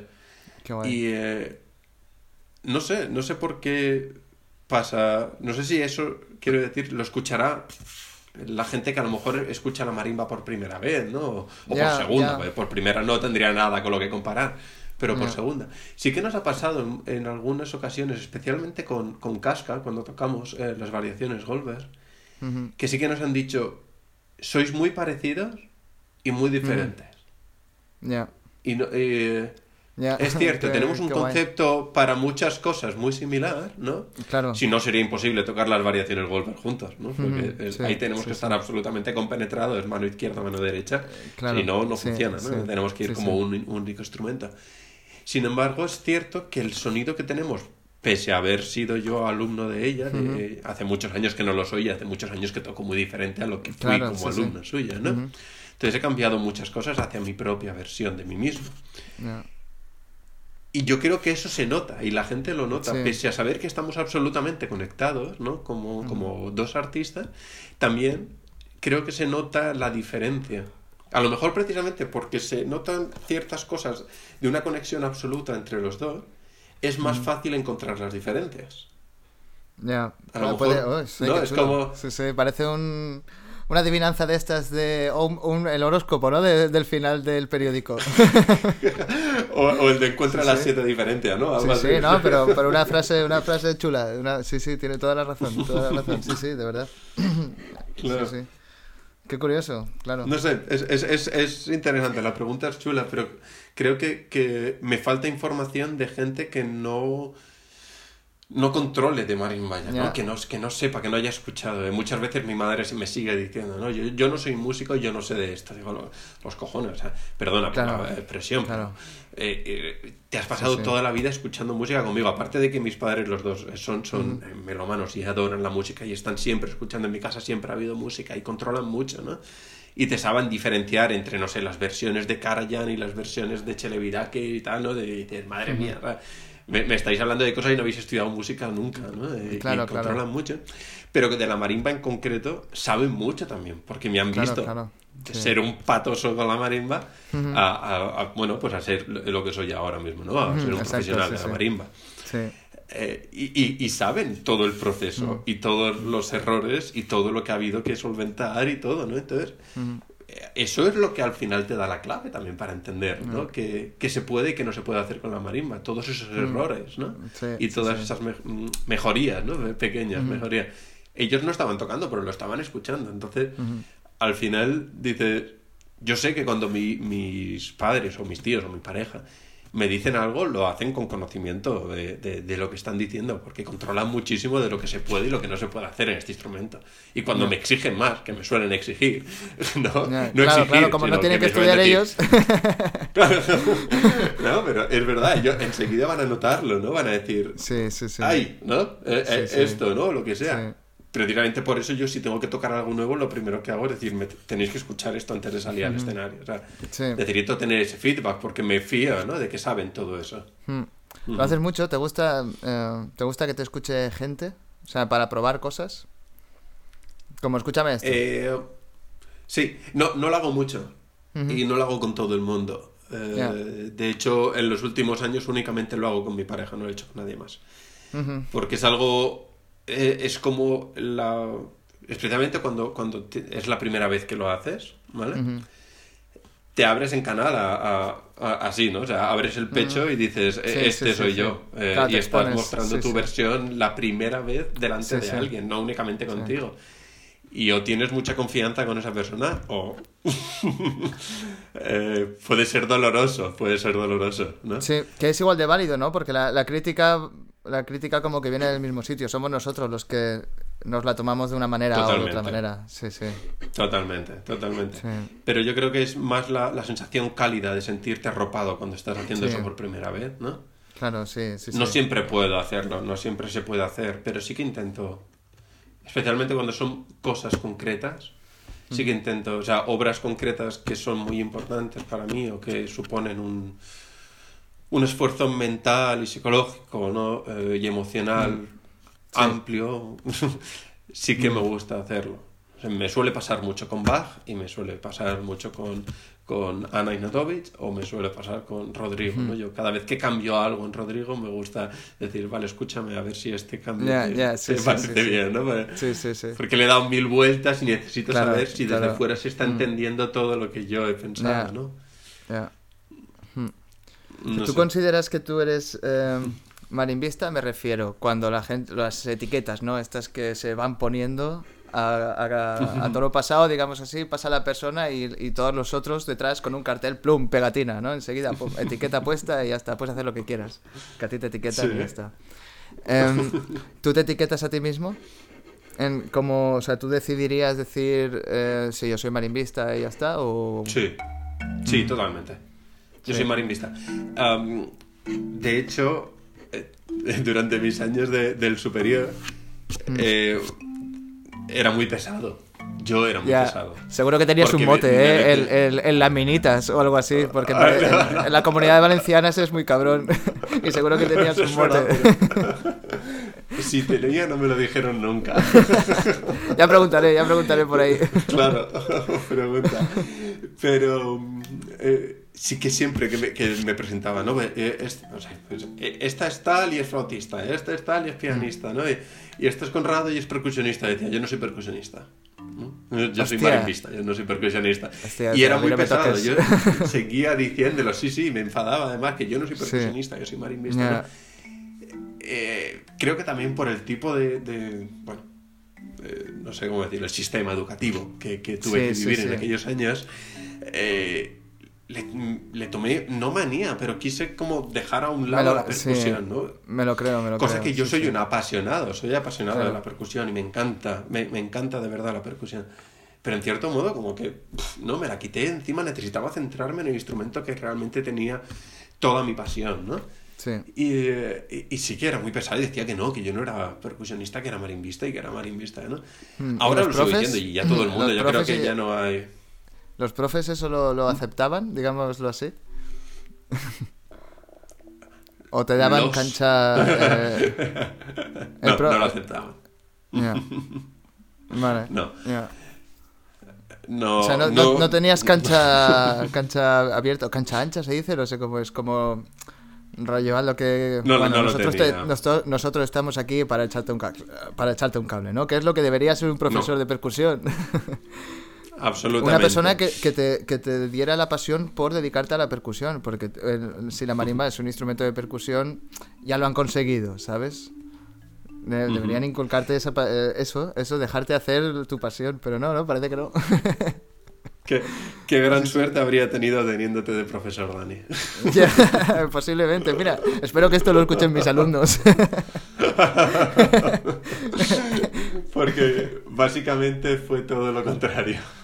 ya, ya. No, no, no fue, no, no fue por ahí el asunto. No. Eh, De hecho, tuve que luchar muchísimo, ¿no? Y, eh,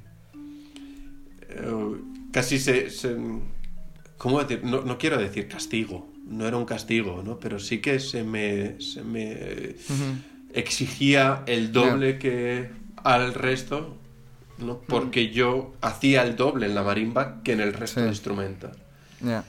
Encima en un estilo de, de interpretar la marimba que no tenía nada que ver, porque yo desde los 17 años que voy a Stuttgart a dar clases, con, o iba, perdona, a Sí. Stuttgart a dar clases con Sí. casca, ¿no? Entonces, claro, todo el superior yo lo hago cada mes o mes y medio yéndome a Stuttgart. Con lo cual Claro, mi manera claro. de tocar no tenía nada que ver con lo que Exacto, se llevaba sí. en el conservatorio. Y encima, cada mes, mes y medio, yo me montaba un repertorio de cuatro o cinco obras diferentes. Claro. ¿no? Pero yo en ningún momento dije no voy a tocar. O sea, yo, sa- yo sabía que estaba en el superior y que tenía que cumplir con los objetivos del superior. Con lo cual yo seguía sí. estudiando todo lo demás también. Es cierto que no con la misma pasión. Claro, que se Claro, puede hacer y se, se hace, de hecho se hace. no- Claro, de hecho se hace, pero sales es- pero lo pagas tú mismo, ¿sabes? Lo Eso haces es, y ese es. querer hacerlo sales escaldadísimo y acabas Así más es. o menos eh, pensando eso, ¿no? Que seguro que le ha pasado a mucha gente y dice, yo no quiero tener ahora mismo nada con esta parte de, de la percusión, ¿sabes? Gente Eso de es. orquesta, gente de orquesta también salen igual de escaldados por tener que estudiar obras de Por el otro lado, Dicen- y, acaban es. la carrera y dice, venden la marimba y dicen, yo no quiero saber nada más de la marimba, yo lo que quiero es dedicarme a, a hacer pruebas y sacar la plaza de orquesta y tocar la orquesta porque Eso me apasiona, ¿sabes? eso O es. cualquier cosa que acaban teniéndole tirria a la otra parte, a la que te imponen, digámoslo así, porque al final es eso. Hay una parte que te encanta y una que te imponen. Y la que te imponen, te la siguen imponiendo los cuatro años. Y te la Así imponen, es, te la imponen y al final sa- sales y dices, yo no quiero esto, yo no quería eso, nunca. nunca lo quise y me lo totalmente. estuvisteis dando ahí, ¿sabes? Es, es fuerte, es fuerte. Bueno, así formulado es muy fuerte. Pero es bueno, fuerte y es duro, porque además son los años, creo que en los que un, un artista y un músico se, se forjan no únicamente técnicamente, o eso es, es- técnicamente es, es pura gimnasia, ¿no? Y al final lo vas a sí, hacer y ya está. Pero en esos años de superior, en los que ya tienes 10 años a la espalda de técnica, de, de perfeccionamiento, de esas cosas, es un momento en el que ya tienes las herramientas para forjar tu, tu personalidad artística. Y que te estén bloqueando eso porque no estás cumpliendo con las bases que se supone que un percusionista de un superior tiene que hacer, dices, no me jodas, tío. O sea, Claro, claro. Llevo 10 años cumpliendo con todo, tío. Déjame que ahora sea yo Sí, el que sí, elija sí. lo que quiero hacer, ¿no? Sí, me estoy atreviendo con 17 años a irme a Stuttgart, cogerme un avión, meterme en una ciudad donde no controlo el idioma. A, A escondidas, dar clases ¿no? A- a escondidas, claro. tío. Bueno, yo no me escondía, la verdad es que tampoco era muy inteligente para eso. Dije, no pienso esconderme de esto y, y ya está. Nada, iba entonces, a tope sí. y lo decía, ¿no? Ya está. Pero no dejaba de cumplir con los otros objetivos, ¿no? Bueno, salvo momentos en los que dices, no- voy a mentir tampoco, pero seguramente había una clase en la que no estaba preparado con la caja porque me había obcecado con, tenía que sacar, no claro, porque te pasado- cascada o, de, no sé, Claro. o Merlín o lo que fuera, ¿no? No, De pero no, no, porque estabas echando piedras a las ventanas de los vecinos, ¿sabes? Porque estabas estudiando Pero- percusión. ¿Sabes? No, has- no has estudiado una, una porque has estudiado la otra, ¿sabes? Porque estabas dedicando también mucho tiempo a la percusión. ¿Sabes? Porque debería Eso ser es. malo, Claro. de alguna manera. Eso es, eso es. Simplemente Porque- no me organizaba bien para sacar el resto de cosas. Sin embargo, yo siempre tenía la, la, la sensación de que si hubiera sido al revés, si hubiera llegado tarde con obras de marimba o de vibráfono, pero los estudios de caja y de multipercusión fueran como un tiro, nunca habría tenido problemas. Nunca. Sí, me habrían dicho, uy, no, no te voy a poner el 10, te voy a poner un 7, ¿no? Pero no, llega, no has llegado aquí. Pero no hace falta que A mí me llegaron a suspender el año, ¿no? Y tuve que ir a septiembre ¿Qué dices? por, por sí, sí, por cuestión de que había hecho demasiadas obras de marimba y las de caja no se equilibraban. Entonces eh, ¿Y tú Mm. no tuve que crees? hacer un porque- examen básicamente de caja y multipercusión para mostrar que yo también sabía tocarlo. Cuando te lo vuelvo a decir ahora, es un instrumento que adoro. Yo también, yo eh, Sí, a mí me pasa lo mismo, pero con, con, la, con el repertorio orquestal, no con la música clásica, para nada, con el repertorio orquestal. que, aca- que acabé hasta los huevos, de verdad.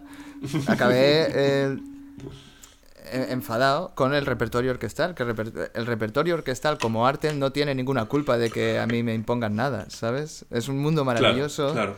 y todos a los que se dedican a eso es, es maravilloso. Y yo, por culpa de, una, de, de esa misma gente que se dedica a eso, o que hace eso, o que lo intenta, que me querían imponer eso, acabé odiando lo que ellos querían que yo amara. Digo, Es, es lo más contraproducente que hay. Señores, Totalmente, me estáis imponiendo esto y yo no quiero. Y, a- y- y ya después, con los años, como que se te pasa también, ¿no? Eh, Todo... Ujú. eh, No hay que estar... eh, Eso es un poco Enfadado para siempre, llegar, pero- ¿no? Yo creo que... Eh, eh, es- yo- por eso antes he hablado del sistema educativo, ¿no? De, de- que yo tuve que vivir, que por lo que veo tú también tuviste que vivir. sí, sí, claro, claro. Um, Todos, todos. pero yo llego a Berlín, ¿vale? Cuando entro, entro a la Hans Eisler allí en Berlín y eh, yo hago una prueba en la que yo había visto en las bases, ¿no? Pues eh, marimba, multipercusión y, y caja y algo de timbal, ¿no? Ujú. Bueno, vale, pues yo voy con el repertorio. Además, bueno, ya te contaré, pues eso fue ya una anécdota que, que flipa, me lo tuve que preparar en una semana. O sea, fue decir, mira, pues voy voy a probar. Claro, pues, sí, sí, pum, sí. ¿no? Bueno, eh, entonces voy allí, no sé, no me acuerdo exactamente del repertorio, pero bueno, voy y toco caja Mm. eh, como primera, la primera obra que toco. O sea, yo no me Mm. presento con la marimba, me presento con la caja por miedo a lo que había vivido en un superior, ¿no? Entonces Hostia, yo lo primero duro. que hago es tocar la caja y entro tocando la caja, ¿no? Allí. Para, ya. Y luego toco, eh, sí, toqué Prim de caja, ¿vale? De Askelmason. Sí. Eh, además, me reí mucho con el otro podcast que, que hablabais, ¿no? De, de las monosílabos, de Prim, las Prim, chic. chic, tic. No, no, no, no, no, ¡Pum! Traca atrás, sí, sí, todas. Eh, pues toqué Prim y luego toqué Merlin, ¿no? Entonces yo luego detrás tenía todo el setup montado también, había llevado algo de, de timbal, ya no recuerdo que había llevado de timbal, pero algo de, de o algo así. ya no sé. Y conforme terminó Merlin, eh, Franz Schindelbeck, el, el- el percusionista de la ópera, de la ópera, digo, de la Filarmónica de Berlín, que estaba en el jurado, me dice, vale, muchas gracias, Conrado. Eh, tú estás aplicando para el... Bueno, esto, aplicando, ¿cómo se dice en castellano? Bueno, da igual. Em, audicionando, lo que sea, para, para eh, el máster de, de orquesta o el máster de solista. Digo, no, no, yo el de solista. Y dice, ya, vale, es que conforme has empezado, has empezado con la caja, eh, de repente has tocado Merlín también y te hemos visto además la manera en la que tocas la caja y todo. Y hemos dicho, no, eh, este no hacia orquesta no va, ¿no? Claro, claro. Dije, no, no, pero es que eh, yo no sabía ni que se podía hacer realmente eso. Yo creía que era un máster otra vez de percusión, en general. ¿no? Otros dice, dos "No, no, años a vivir la sea, misma mierda. Claro. Pero bueno, ya en Berlín, en otro rollo, dije, bueno, esto tiene que molar, ¿no? Pero molaba mucho más de lo que yo me imaginaba. Me dijeron, no, no, tú vas para solista y música de cámara, ¿no? El máster de solista y música de cámara. Yo digo, vale, de, de lujo. Eh, luego además viene Franz Schindelbeck y me dice, mira, está claro que tú eres marimbista y tal, ¿no? Ya, en ese momento ya había ganado el concurso de Córdoba, ya era artista de Marimba y tal. Pero me dice, "Eh, solo quería decirte que me ha encantado cómo tocabas la caja, ¿no? Ujú.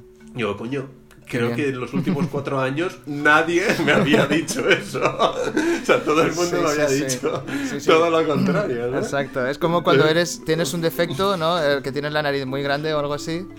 Y de repente llega una persona y te dice, me encanta tu nariz. Dices, por fin, ¿no? Por Dios, fin, alguien, no alguien le gusta, por fin alguien le gusta lo que me llevan diciendo que es feo en mí, ¿sabes? Sí, sí. Eso es, Sí, sí. eso es, fue, fue chulo. Entonces ya entro con buen pie, ¿no? Ahí digo, Sí. ostras, eh, aquí hay una concepción, una concepción diferente de todo esto. Y, y conforme entro y ya me reúno, eh, bueno, me dicen que he pasado la prueba, que entro, ¿no? Y me reúno con mi- el que iba a ser mi profesor, mi tutor de verdad, porque lógicamente los de la filarmónica estaban en la parte orquestal, ¿no? Mm. Este me dice, tú puedes elegir el porcentaje que vas a hacer de cada instrumento. Qué Tú guay. eres solista. Y como solista tú puedes hacer lo que quieras. Claro, claro. Él me decía siempre, te recomiendo que no te lo dejes todo. Que tengas al menos una obra de cada instrumento. Pero tú dos. podrías haber elegido 100%. Tú podrías haber elegido 100% Sí. marimba. Lo que pasa es que lo hiciste Totalmente. por, por no. Claro, porque no, a lo mejor no conviene tampoco, pero. Y porque quise probar, ¿sabes? Yo sem- Mm. no, no soy... Nunca he sido... eh, de, de negarme al 100% a nada, nunca. Soy todo lo contrario, me gusta dejar las puertas abiertas y ver si puedo aprender algo más. Claro, ¿vale? claro, sí. Eh, nunca he sido de cerrar. El problema es cuando te obligan a algo, que entonces Sí, sí, sí, empiezas sí. a intentar quitártelo de encima. Pero a mí de repente me abre la Claro. posibilidad de decir lo que tú quieras y yo dije, de lujo, ¿no? Y, Mm. Vale. y empecé a mantener ciertas obras en el vibráfono y alguna en Mm. la caja, ¿no? Eh, multipercusión seguí montando, me monté conciertos en lugar de marimba, conciertos de percusión y orquesta, cosas así, Sí. ¿no? Y volví a amar la percusión otra vez, ¿no? Entonces Mm. yo siempre le decía a, a mi maestro, a Livia, decía, mira, me has enseñado musicalmente, me has enseñado sobre cómo funciona este mundo, posiblemente más que muchísima Mm, gente. en qué mi guay. vida, ¿no? Mm. Pero sobre todo, me has permitido volver a conectar conmigo. Porque no me has forzado, sino que me has dicho, aquí tienes todo esto. Además, tú sabes cómo son las aulas en Alemania, ¿no? o sea, todo Sí, el sí, instrumental sí. que te encuentras de primerísima calidad, ¿no? Y te dicen, "Ah, toma, para ti, ¿no? O sea, si lo quieres utilizar, de lujo, si no, es cosa tuya, nosotros te damos todas las opciones. Ostras, ¿cómo no iba a utilizarlo? O sea, Ya, por ya, supuesto claro. que sí, ¿no? Claro. Y me hinché a hacer cámara de multipercusión también, y, y Mm. me hinché a hacer eso, conciertos, y, y me metía a las clases de repertorio orquestal, y Franz, o, sea, o, o Rainer Siegers, el timbalero de la filarmónica. ¿no? Claro, claro, claro. Es que as- así da gusto, ¿no? Claro, me decían, no hace falta que toques, o sea, tú puedes venir aquí a escucharnos. Ostras, yo disfrutaba, tú sabes, lo que aprendía, la cantidad de colores que hablan esta, esta gente, Sí, sí, colores orquestales, que, que de repente estás escuchando como tres platos suspendidos dependiendo de en qué momento de esa sinfonía puede funcionar de una manera o de Mm. otra, dependiendo de qué, dinam de qué eh, pulgadas tiene o qué triángulo estás utilizando. o qué... Y dices, ostras, lo que estás aprendiendo, sin necesidad de pasarte horas con el, el, el glockenspiel ahí tocando Sí, con la lira sí, o el xilófono o tal. Y dije, ¿por qué esto no se aplica? O sea, Si a mí me hubieran dicho eh, en Alicante, mira, de lujo, tío, tú vas a ser marimbista, pero tienes que venir a las clases de esto y tienes que seguir aprendiendo. Claro, de claro, esto, claro, y, claro. y vamos a intentar coger únicamente una obra o dos obras. Eh, y las vamos a mantener durante los cuatro años y con ellas vamos a ir subiendo el nivel y vas Claro, a ir aprendiendo más del instrumento y tal. Ostras, habría aprendido Sí, sí. una barbaridad, estoy Claro. seguro. Habría Mm. llegado a un, a un punto en el que habría amado ese instrumento simplemente Sí. por lo que he conseguido aprender con él sin estar forzado a nada, ¿no? Que es lo que hicieron en Berlín conmigo. Ya, pero yo también pienso, yo también pienso que para llegar donde estás tú, de obcecarse en algo, te tiene que dar un palo. Si no, no, la energía no está, ¿sabes? La energía para decir mis frase. cojones, mis cojones, durante cuatro años me habéis estado eh, eh, jodiendo con la marimba, ahora voy a dedicar mi vida a ello, voy a tocar aquí y allá, voy a hacer lo mejor posible de este instrumento para que, no, ya no para tiraroslo en cara, sino al menos para que entendáis que se puede hacer de Es otra verdad. manera, ¿sabes? Simplemente que se puede hacer de otra manera, que esto también es posible y ya está, ¿sabes? Sí, eh, to- totalmente de acuerdo. Creo que las crisis nos ayudan a, a- Sí, sí, a conseguir sacar lo que queremos, ¿no? Ya, y como tú dices, a, poner los huevos encima de la mesa y decir aquí está. o yo". varios o lo que, o lo que cada uno tenga. o ¿eh? varios, o lo que sea, sí. Perdona, la hablo de no, los no, huevos en no, mi no, caso, digo, pero- digo porque ahora, ahora mismo me estaba escuchando a mí diciendo mis cojones y digo, hombre, tampoco te pases, ¿sabes? Pero sí, sí, porque, porque también lo pienso mucho, ¿eh? Que pensar... eh, yo cuando era pequeño a mí eh, me flipó una vez cuando dije, ¡buah, la percusión, qué guay! Fue la primera vez, o sea, ya estudiando percusión de muy pequeño, que, que vi a eh, Lidón, Lidón Valer, que es una percusionista de... No lo sé, creo que es de Castellón, creo. Y, Pero ella es directora ahora. Pero eh, estudió percusión y claro, cuando yo cuando yo era muy pequeño, pues ella a lo mejor, no sé, estaría estudiando superior o algo así. No lo sé, le tengo que preguntar. Vale, Y... vale. Pero claro, eh, cuando yo era pequeño, mujeres percusionistas ya adultas no se veían. No, Claro, claro. m- muy pocas conozco yo que, Sí, que sí, ahora sí, tengan, eh, no sé. Cuando yo era pequeño, al menos, ¿sabes? Eh, al acceso que yo tenía también en mi pueblo de que vinieran a tocar a mi pueblo. Ah, eh, claro, también hay Claro, que, si claro, vives en Madrid, pues claro. ves más cosas, pero en mi pueblo yo... Y claro, la primera vez que, que vi, fui a Lidón, fue la primera vez que yo vi a una mujer tocando la percusión, pues cuando eres pequeño, igual que cuando ves a, un- a una persona de otra raza, que dices, hostia, ¿esto qué es, no? Claro. Eh, Claro. tienes dos años, pues yo a lo mejor tendría cinco años o seis o algo así. Ujú, ujú. Y, y me acuerdo que fue una, eh, eso, una percusionista, hicieron la historia del soldado. Con un actor y tal, súper chulo, súper chulo. Y no lo o sea, no me acuerdo, a lo mejor, eh, no lo sé, no, no tengo un recuerdo muy claro, pero me acuerdo, o sea, fue súper importante para mí ese momento para decidir que la percusión era guay. Y con los Ya, años, ya. siempre que vuelvo a ese recuerdo, porque me marcó mucho, eh, digo, va, qué, qué jodido también, o sea, esos palos que nosotros hemos vivido, que, Ujú. que hay muchas mujeres percusionistas que aún lo tienen más jodido, ¿sabes? Ya más ves, jodido. Y, y- en esa época y tal, simplemente me hace pensar que, que esas personas que lo, lo, lo- lo tienen más jodido por, lo que, por la sociedad como es, que está rota, ¿no? Pues eh, funciona mal y ya está. Eh, que, que- que son más fuertes, las, son más fuertes y al final llegan más lejos, ¿sabes? Con más fuerza y más seguridad. De y-. Yo eh, hace dos veranos, justo el, el verano pasado, no el anterior, eso es, eh, estuve en un curso en Galicia en el que una de las charlas que se le hacían a los chavales Mm. eh, precisamente eran unas charlas so- eh, todo mujeres, ¿no? Mm. Mujeres percusionistas. sí. Y un poco la historia de, de todas en algún momento de su vida había sido eso. Mm. ¿no? Y ahí solamente estábamos hablando con, no sé si eran cuatro o cinco, ¿vale? Eh, y todas tenían algún momento en el que por ser mujeres eh, Mm. lo habían tenido más complicado y habían tenido que demostrar el doble o el triple o el cuádruple Claro, que claro. podían hacer.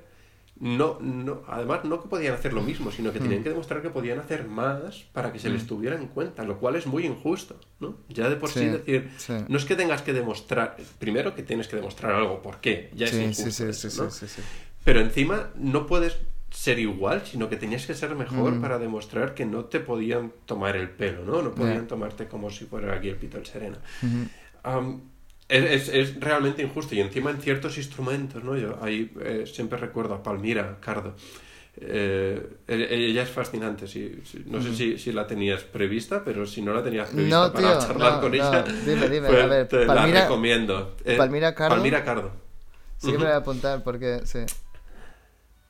Es, una chavala fascinante, además activista y, bueno, bestial, bestial, de verdad. Qué guay. Eh, També de la terreta, o sea, una Sí. chavala genial. Y ella estuvo, bueno, eh, ha estado en mil sitios, ha trabajado de mil maneras. eh, eh, eh, tiene una visión además muy, muy, muy clara sobre, no únicamente en el sector que estamos hablando ahora de, Ujú. de- de, bueno, pues la parte de femenina, ¿no? Y lo que ha tenido Sí, que sufrir sí. en ciertos... Mm. Sino que hay- hay- tiene una visión mucho más amplia, ¿no? En general. Sí. Y, eh, no sé, eh, eh, está... eh, ¿Por qué te estaba diciendo esto? Se me ha ido ahora, me ha ido hacia Palmira. Bueno, pero el caso es que ella estaba como... La charla esta que estabais hablando. Mm. como- sí, estábamos en la charla, eso es. Y ella dejaba muy claro eso, es que, que ciertos instrumentos incluso estaban ya de, históricamente como concebidos para Mm. hombres o para mujeres, ¿no? Y ya de por sí eso es un problema, porque una niña cuando, no sé, llega con sus 7, 8 añitos y dice, mamá, yo quiero tocar la tuba, le dicen que no, que tú mejor vete al arpa o a la flauta, ¿no? Y dices, Ya, ya, ¿por ya. qué? sí, sí, o sí, quiero tocar la percusión o la batería, que no, que tú te vas la- al arpa o eres cantante o, o te vas al piano. Como Ya no es que no te dejan ser marimbista. injusto. Ya es, ya es que no te dejan ser marimbista. Es que ya no te dejan ser eh, percusionista, ¿no? Y ya Eso desde, es, peque- desde es. pequeño, porque a ti ya te tocó a lo mejor eso vivirlo con 18 años, ¿sabes? Pero ya desde pequeño, Claro, cuando tú eliges claro. que te digan, no, no, esto no es para ti. Eso ya es, te- eso es. Imagínate, ¿sabes? Por eso respeto mucho las Totalmente. personas. Respeto muchísimo eh, a, a- a estos grandes hitos de la historia, ¿no? Eh, de, de personajes que haciendo cualquier cosa que les negaron, ¿no? Eh, consiguieron hacerlo de puta madre. O con cosas minoritarias, como hablando de lo nuestro, la gente que se hace eso, eh, con eh, los primeros virtuosos del vibráfono también, eh, que eso no servía para nada. Ese instrumento no servía mucho Claro. para nada. Y dicen que no, que, no- que sí. O sea, tú dime lo que quieras, ¿no? Pero sí. yo voy a pero yo voy a hacerlo, yo voy a hacerlo con esto, porque yo qué sé, por lo que sea, ¿sabes? Pero yo voy a hacerlo con esto. Por eso me parece muy interesante. Igual que la, la percusión entera, ¿sabes? Los primeros Claro, solistas de percusión eran personas que pensaban que la percusión era capaz de competir con los otros instrumentos, ¿sabes? Y bueno, y en Es todo, verdad, claro. sí, es sí. verdad. Al menos es, es como Sí, mar- los primeros sí, marimbistas claro. y todo, está claro. El saxo aún no... a- mira, hecho, la percusión... primeros- perdona que te corte. La percusión eh, ha conseguido estar en la orquesta y el saxo aún está ahí jodido, ¿sabes? El saxo aún está Es compitiendo para que se le respete y le metan en una cuerda de... ¿Sabes? Seis saxofonistas en un sitio al lado de los metales. Tampoco pasaría nada. Qué, qué color más chulo, ¿sabes? Qué color más chulo hubiera tenido Mahler metiendo Con saxos. 10 saxos, ¿sabes? O sea, hubiera sido Ya brutal. Bueno, pues ya... Lo, lo dejan ahí a un Sí. lado para, para otra Sí, música, pero ¿no? que, Y- que- es verdad. Pues es que verdad. haga alguien, no, pero en este tampoco lo vamos a reivindicar nosotros ahora, que haga alguien un, un podcast de saxos, ¿no? Y que lo reivindiquen allí. ya tenemos, claro, claro, ya tenemos nosotros ahora bastante con la percu. Totalmente. Qué guay. Y el otro día estuve escuchando también, porque me alegró muchísimo que verte en el, en el podcast de, de eh, Angelosi. ¿Angelosi se llama? Sí, ¿no? Angelosi, me lo estoy inventando. De Cangelosi. Cangelosi, coño, siempre lo Cangelosi. digo mal. Sí. Sí. Y Sí, Cangelosi, Sí, qué guay, tío. Qué guay, porque son conversaciones súper interesantes. Súper interesantes. Sí, además ahí eh, eso, eso fue eh, en un fue ju- eh, justo en las navidades pasadas, Sí, no estas las anteriores, sí. cuando se grabó. Eso es. Además, a ese le tengo especial cariño porque eh, lo- esa- es, es- es en vídeo, ¿no? Y, y eso Sí. está grabado eh, en la casa de mis abuelos de toda la Ah, vida, en Campello, ¿no? Ahí en el mar. Y justo al mes siguiente vendieron la casa, ya no es casa de mis abuelos ni Vale. nada, ¿no? Y estaba vacía ya, pero estábamos comiendo por allí, yo tenía esto y dije, "Buah, me, subo un momento y lo hago aquí en casa de mis abuelos, ¿no? Que me graben aquí tranquilo Mm. Sí. y, y ya está. Y eso se ha quedado ahí, o sea, nadie sabía que lo íbamos a vender, ¿no? Y de repente eso se, se vendió, esa casa, Mm. y por lo menos ha quedado eh, un vídeo grabado de, de la casa de mis abuelos. O sea, es, es una Hostia, cosa histórica también para Pues mí, mira, casi personal ahí. Sí. Sí, sí, es pues ahí, ahí en Campello, ahora que lo dices lo de Campello, es donde tiene. Es, es, no sé si es de Campello Campello. La, la mujer de mi hermano es de Campello también. Ah, sí, o la vale, familia, vale, no vale, lo vale. sé. Ahora, vale, pues mira, ahora ya. Me, me he redimido por no saber antes. sí, sí. Sí, pues. ah, y estuve hablando con Casi. Eh, eh, es, Casi es otro de los que, que se ha dedicado a la marimba. Exacto, bueno, a la percusión sí, en general, sí, pero sí, a la marimba, una barbaridad. Una barbaridad también. Ha luchado mucho por la marimba en- y ha escrito mucho para marimba, mucho, muchos estudios, igual que Payus, ¿no? Payus Chen. Mm. Sí. Han escrito muchísimo y han avanzado mucho técnicamente Mm. y musicalmente a la marimba. Son, son colegas, son, ya nos conocemos desde hace mucho tiempo, ¿no?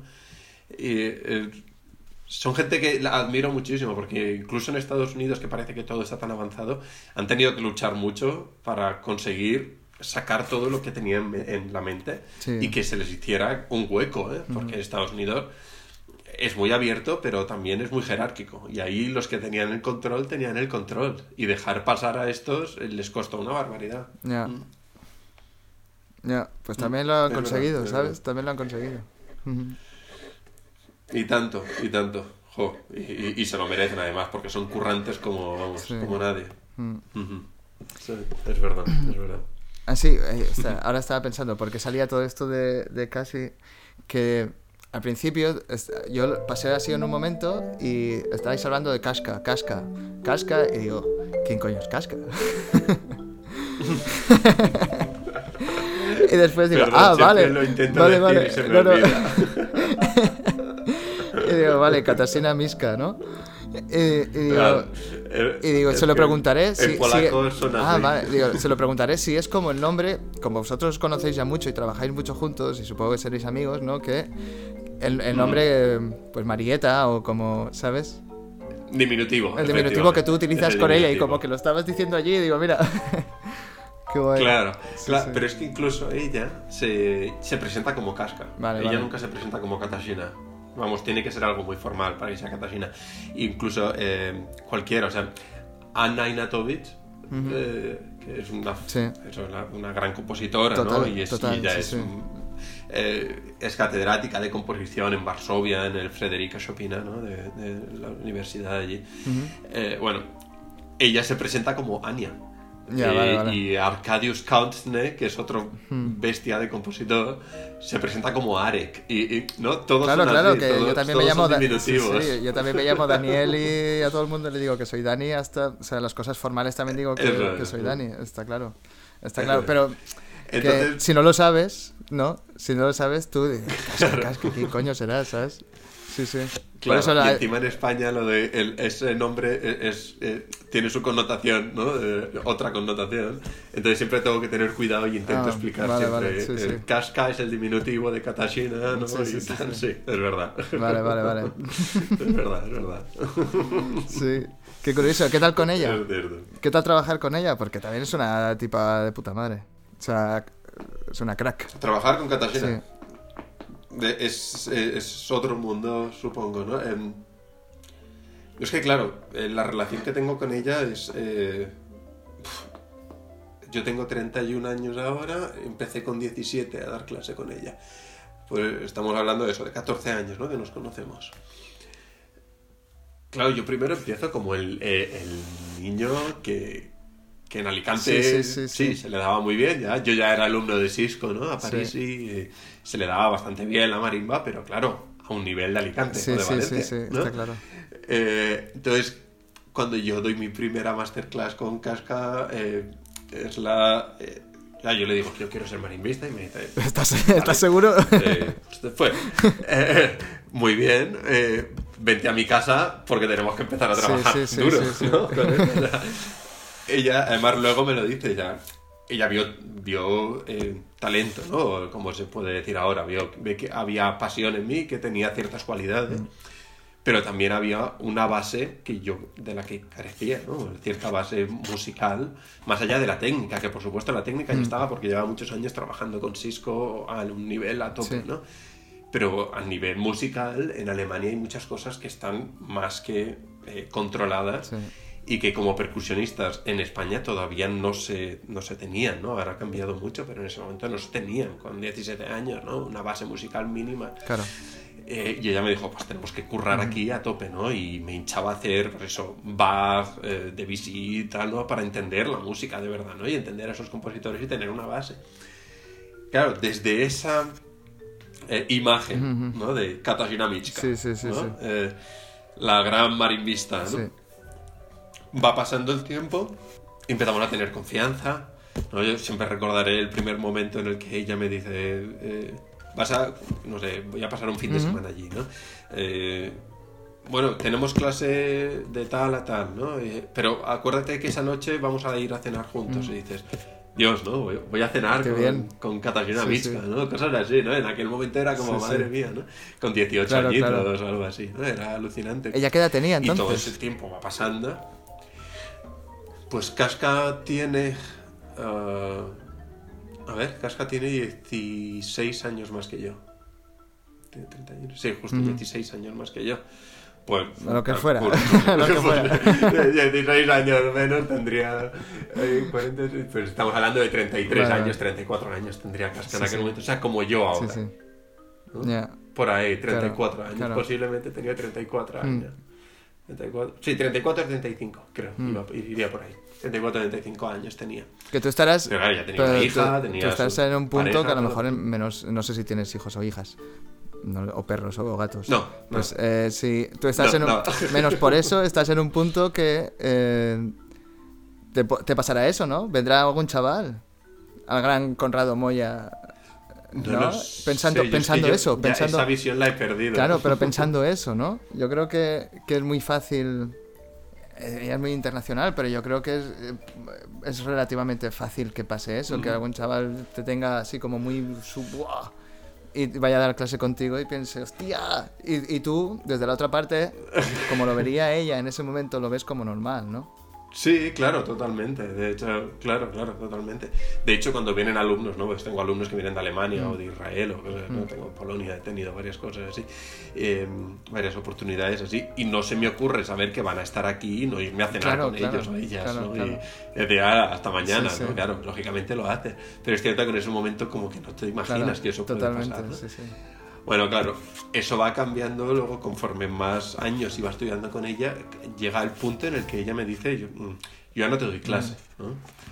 Yo le decía, necesito que me escuches esto, ¿no? Necesito una clase. Me decía, yo no te doy clase. Ya, ya. Yo- Paso. No te puedo dar clase. Yo si quieres lo Sí, escucho Y, y tú me escuchas Sí, esto a mí, ¿no? Pues yo también tengo que tocar algo. o sea, y, y empezamos a intercambiar, ¿no? Y luego me dice, "Oh, vamos a hacer un concierto de dúo, Mm. ¿no? Y empezamos a, hacer proyectos juntos. Luego montamos el cuarteto. luego Mm. vienen proyectos de, con las Volver o, o, eh, no sé, recuerdo el primer día en el que me llama y me dice, Conrad, tengo un problema, eh, me han coincidido dos conciertos y necesito que me reemplaces con la, con la Sinfónica de Göttingen, ¿no? Y es como, Dios, Dale. no, vale. Pues, pues allá voy, ¿no? Ya, ya, ya. Hostia, qué guay, tío. Sí, Sí, sí. sí, sí. Entonces las cosas van cambiando mucho. Lógicamente ahora hablar de Casca para mí es hablar de una gran amiga. Mm, Totalmente, Entonces, claro. Cuando, cuando eh, yo ya no, ya no veo, lógicamente yo sé quién es ella y, y nunca se me va de la mente quién es Ujú. el nombre, Sí, sí, ¿no? Sí, lo que hace, Lógicamente. Pero, claro, pero para mí Casca es una amiga. Casca se ha venido de vacaciones a mi casa, ya ha estado de vacaciones conmigo. Y, y no, no, no hemos hablado del trabajo. Claro, claro, claro, claro. Con Todo- cosas muy imagínate eh, todo el día, eh, que si, eh, que si esto, que si la Claro, que si la marimba, que si la marimba, ¿sabes? Claro. claro. Entonces conviertes a esas imágenes en, en, en alguien cercano a ti, en algo, algo mucho más natural, más, más, más humano. Claro, ¿no? que, que lo son. Y te das cuenta de que, es de que, hombre, Ellos son siempre, ya eran siempre humanos, ¿sabes? Para, o sea, ella tenía amigos que era informáticos, seguro que tenía un amigo que era informático que se la soplaba lo que hiciera, ¿eh? más o menos. Estaría orgulloso, ¿sabes? Pero es- se la soplaba de alguna manera, que eran amigos por ser amigos, porque ella es una persona. sí, sí. Claro, Sí, pero claro. cuesta, ¿eh? Así es, cuesta así es, cuesta muchas veces separar el músico de la persona. separar eso. Yo y por eso muchas veces intento, eh, muchas veces no, casi siempre, vamos, cuando tengo tiempo y tengo la oportunidad, intento hacer entender a mis alumnos que hay, hay una imagen que por supuesto hay que cuidar mucho, especialmente en el siglo XXI, en el que la imagen cuenta y... Bueno, y en el, nos y en el o no, la 19, imagen y hay en que el, cuidarla, y en el 19 ¿no? también, que se llevan unos sombreros y unos bigotes preciosos, ¿eh? O sea, también lo hacían. No, no, claro, no, hablaba de la moda en sí, ¿no? Sino de ahora mismo las redes sociales, ¿no? Las páginas web, redes sociales, todo eso, hay que cuidarlo. Eso siempre ha sido así, ¿no? De alguna manera. Las, re- las reuniones, las reuniones de varones de empresa, de no sé qué, para la revolución industrial en Inglaterra, esas reuniones eran, la imagen era muy importante y, y tal. Sí. Para, para todos. Es verdad, es Eh, verdad. Ese, ese mundo siempre ha sido Pero sin así. embargo luego a mí me da la sensación muchas veces de que eso bloquea a ciertos alumnos eh, en ciertos aspectos a, a avanzar, ¿no? Porque siempre se están mirando, en lugar de, de- de estar mirando hacia el futuro, se están mirando en ti. Pero no en ti real, sino en esa imagen que estamos proyectando, ¿no? Y, y que estamos mostrando una vez hechos ya. Entonces siempre intento dejarles claro que esa es una imagen que yo he conseguido después de muchos años de trabajo siendo como ellas y ellos, ¿no? Y, y creo que es importante para los alumnos. Claro, yo tengo la doble vertiente. Yo soy solista, sí, pero también soy pedagogo y, y adoro la pedagogía. Y tengo que tener mucho cuidado de que mi imagen no bloquee el futuro de mis alumnos. Ya, ya ves. Todo lo contrario, ya, yo tengo que ser un, un aliciente para ellos, no un bloqueo o, o un tú siempre vas a estar por debajo Ya, de mí. qué ¿no? complicado. Qué, qué suerte, yo- qué suerte mi- tengo yo de ser un don nadie, tío. no. no, para nada. Qué guay, sí, Para no, porque al nada. menos yo, es- yo ya- o sea, dar clases ya es muy difícil, ¿sabes? Ya, yo ese Es problema verdad. al menos ya no lo tengo, ¿sabes? Tengo otros, pero ese ya, ese me lo ahorro.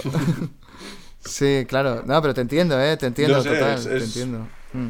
Para mí la pedagogía es- va mucho más allá de, de escucharles una obra o, o darles unos consejos técnicos o de sonido o de, de estilísticos, ¿no?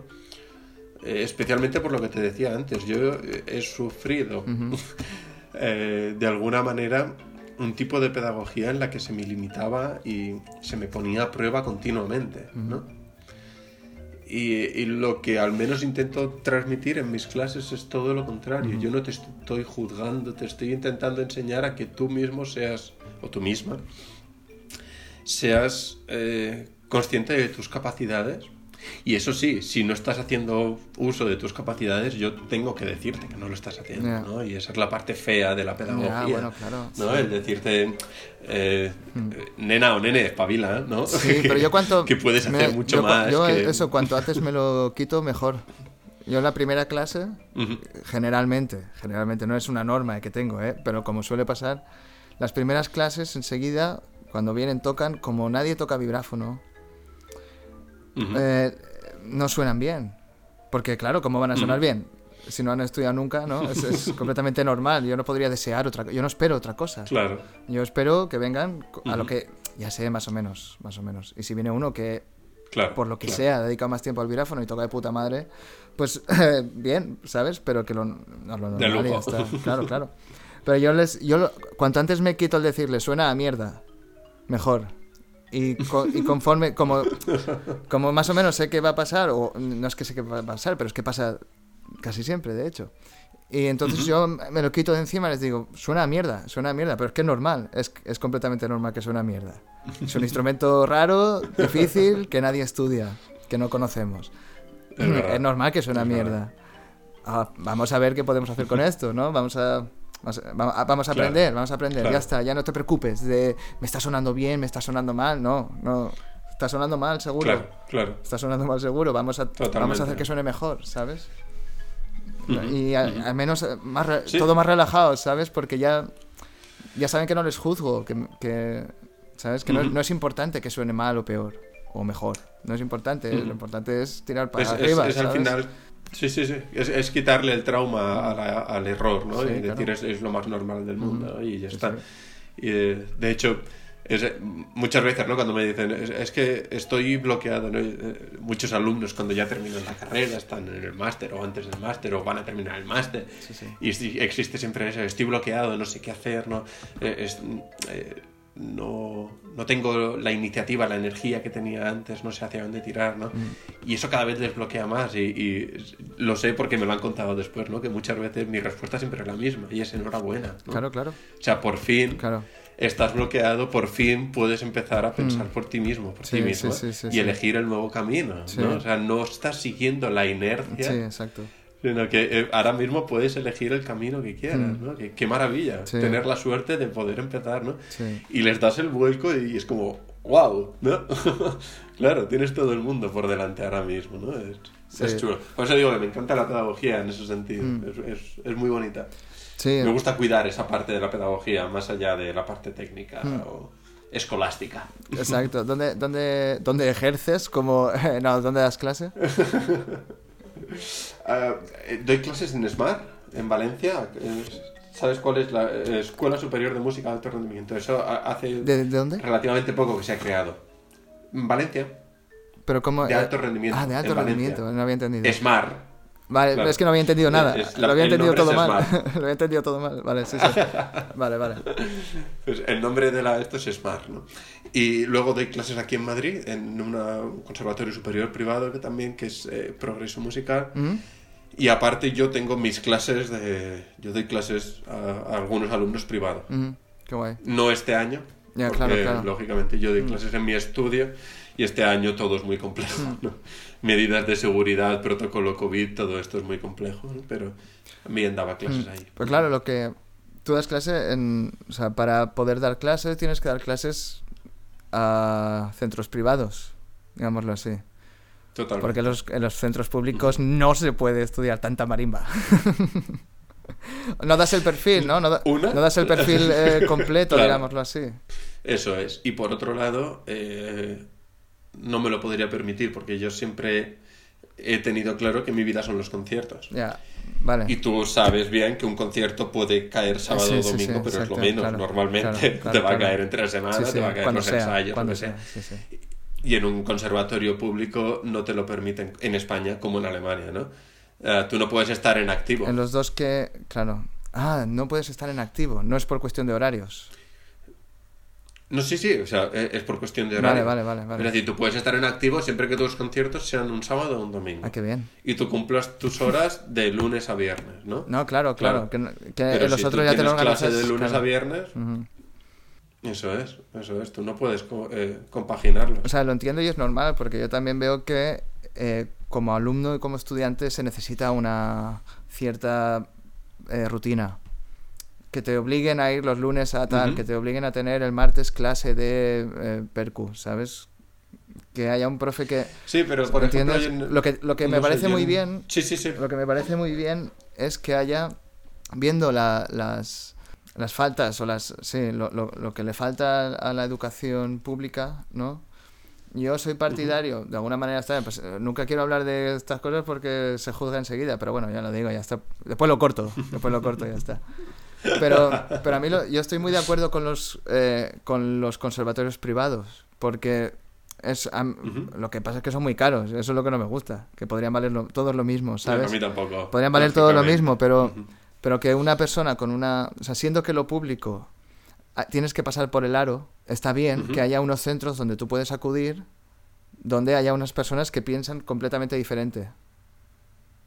Ujú. En este caso, para bien, claro, siempre que sea para, para algo bueno. Si es para mal, pues estamos jodidos. Por eso es difícil regularlo, ¿no? pero, pero que haya conservatorios privados, a mí me, me parece bien.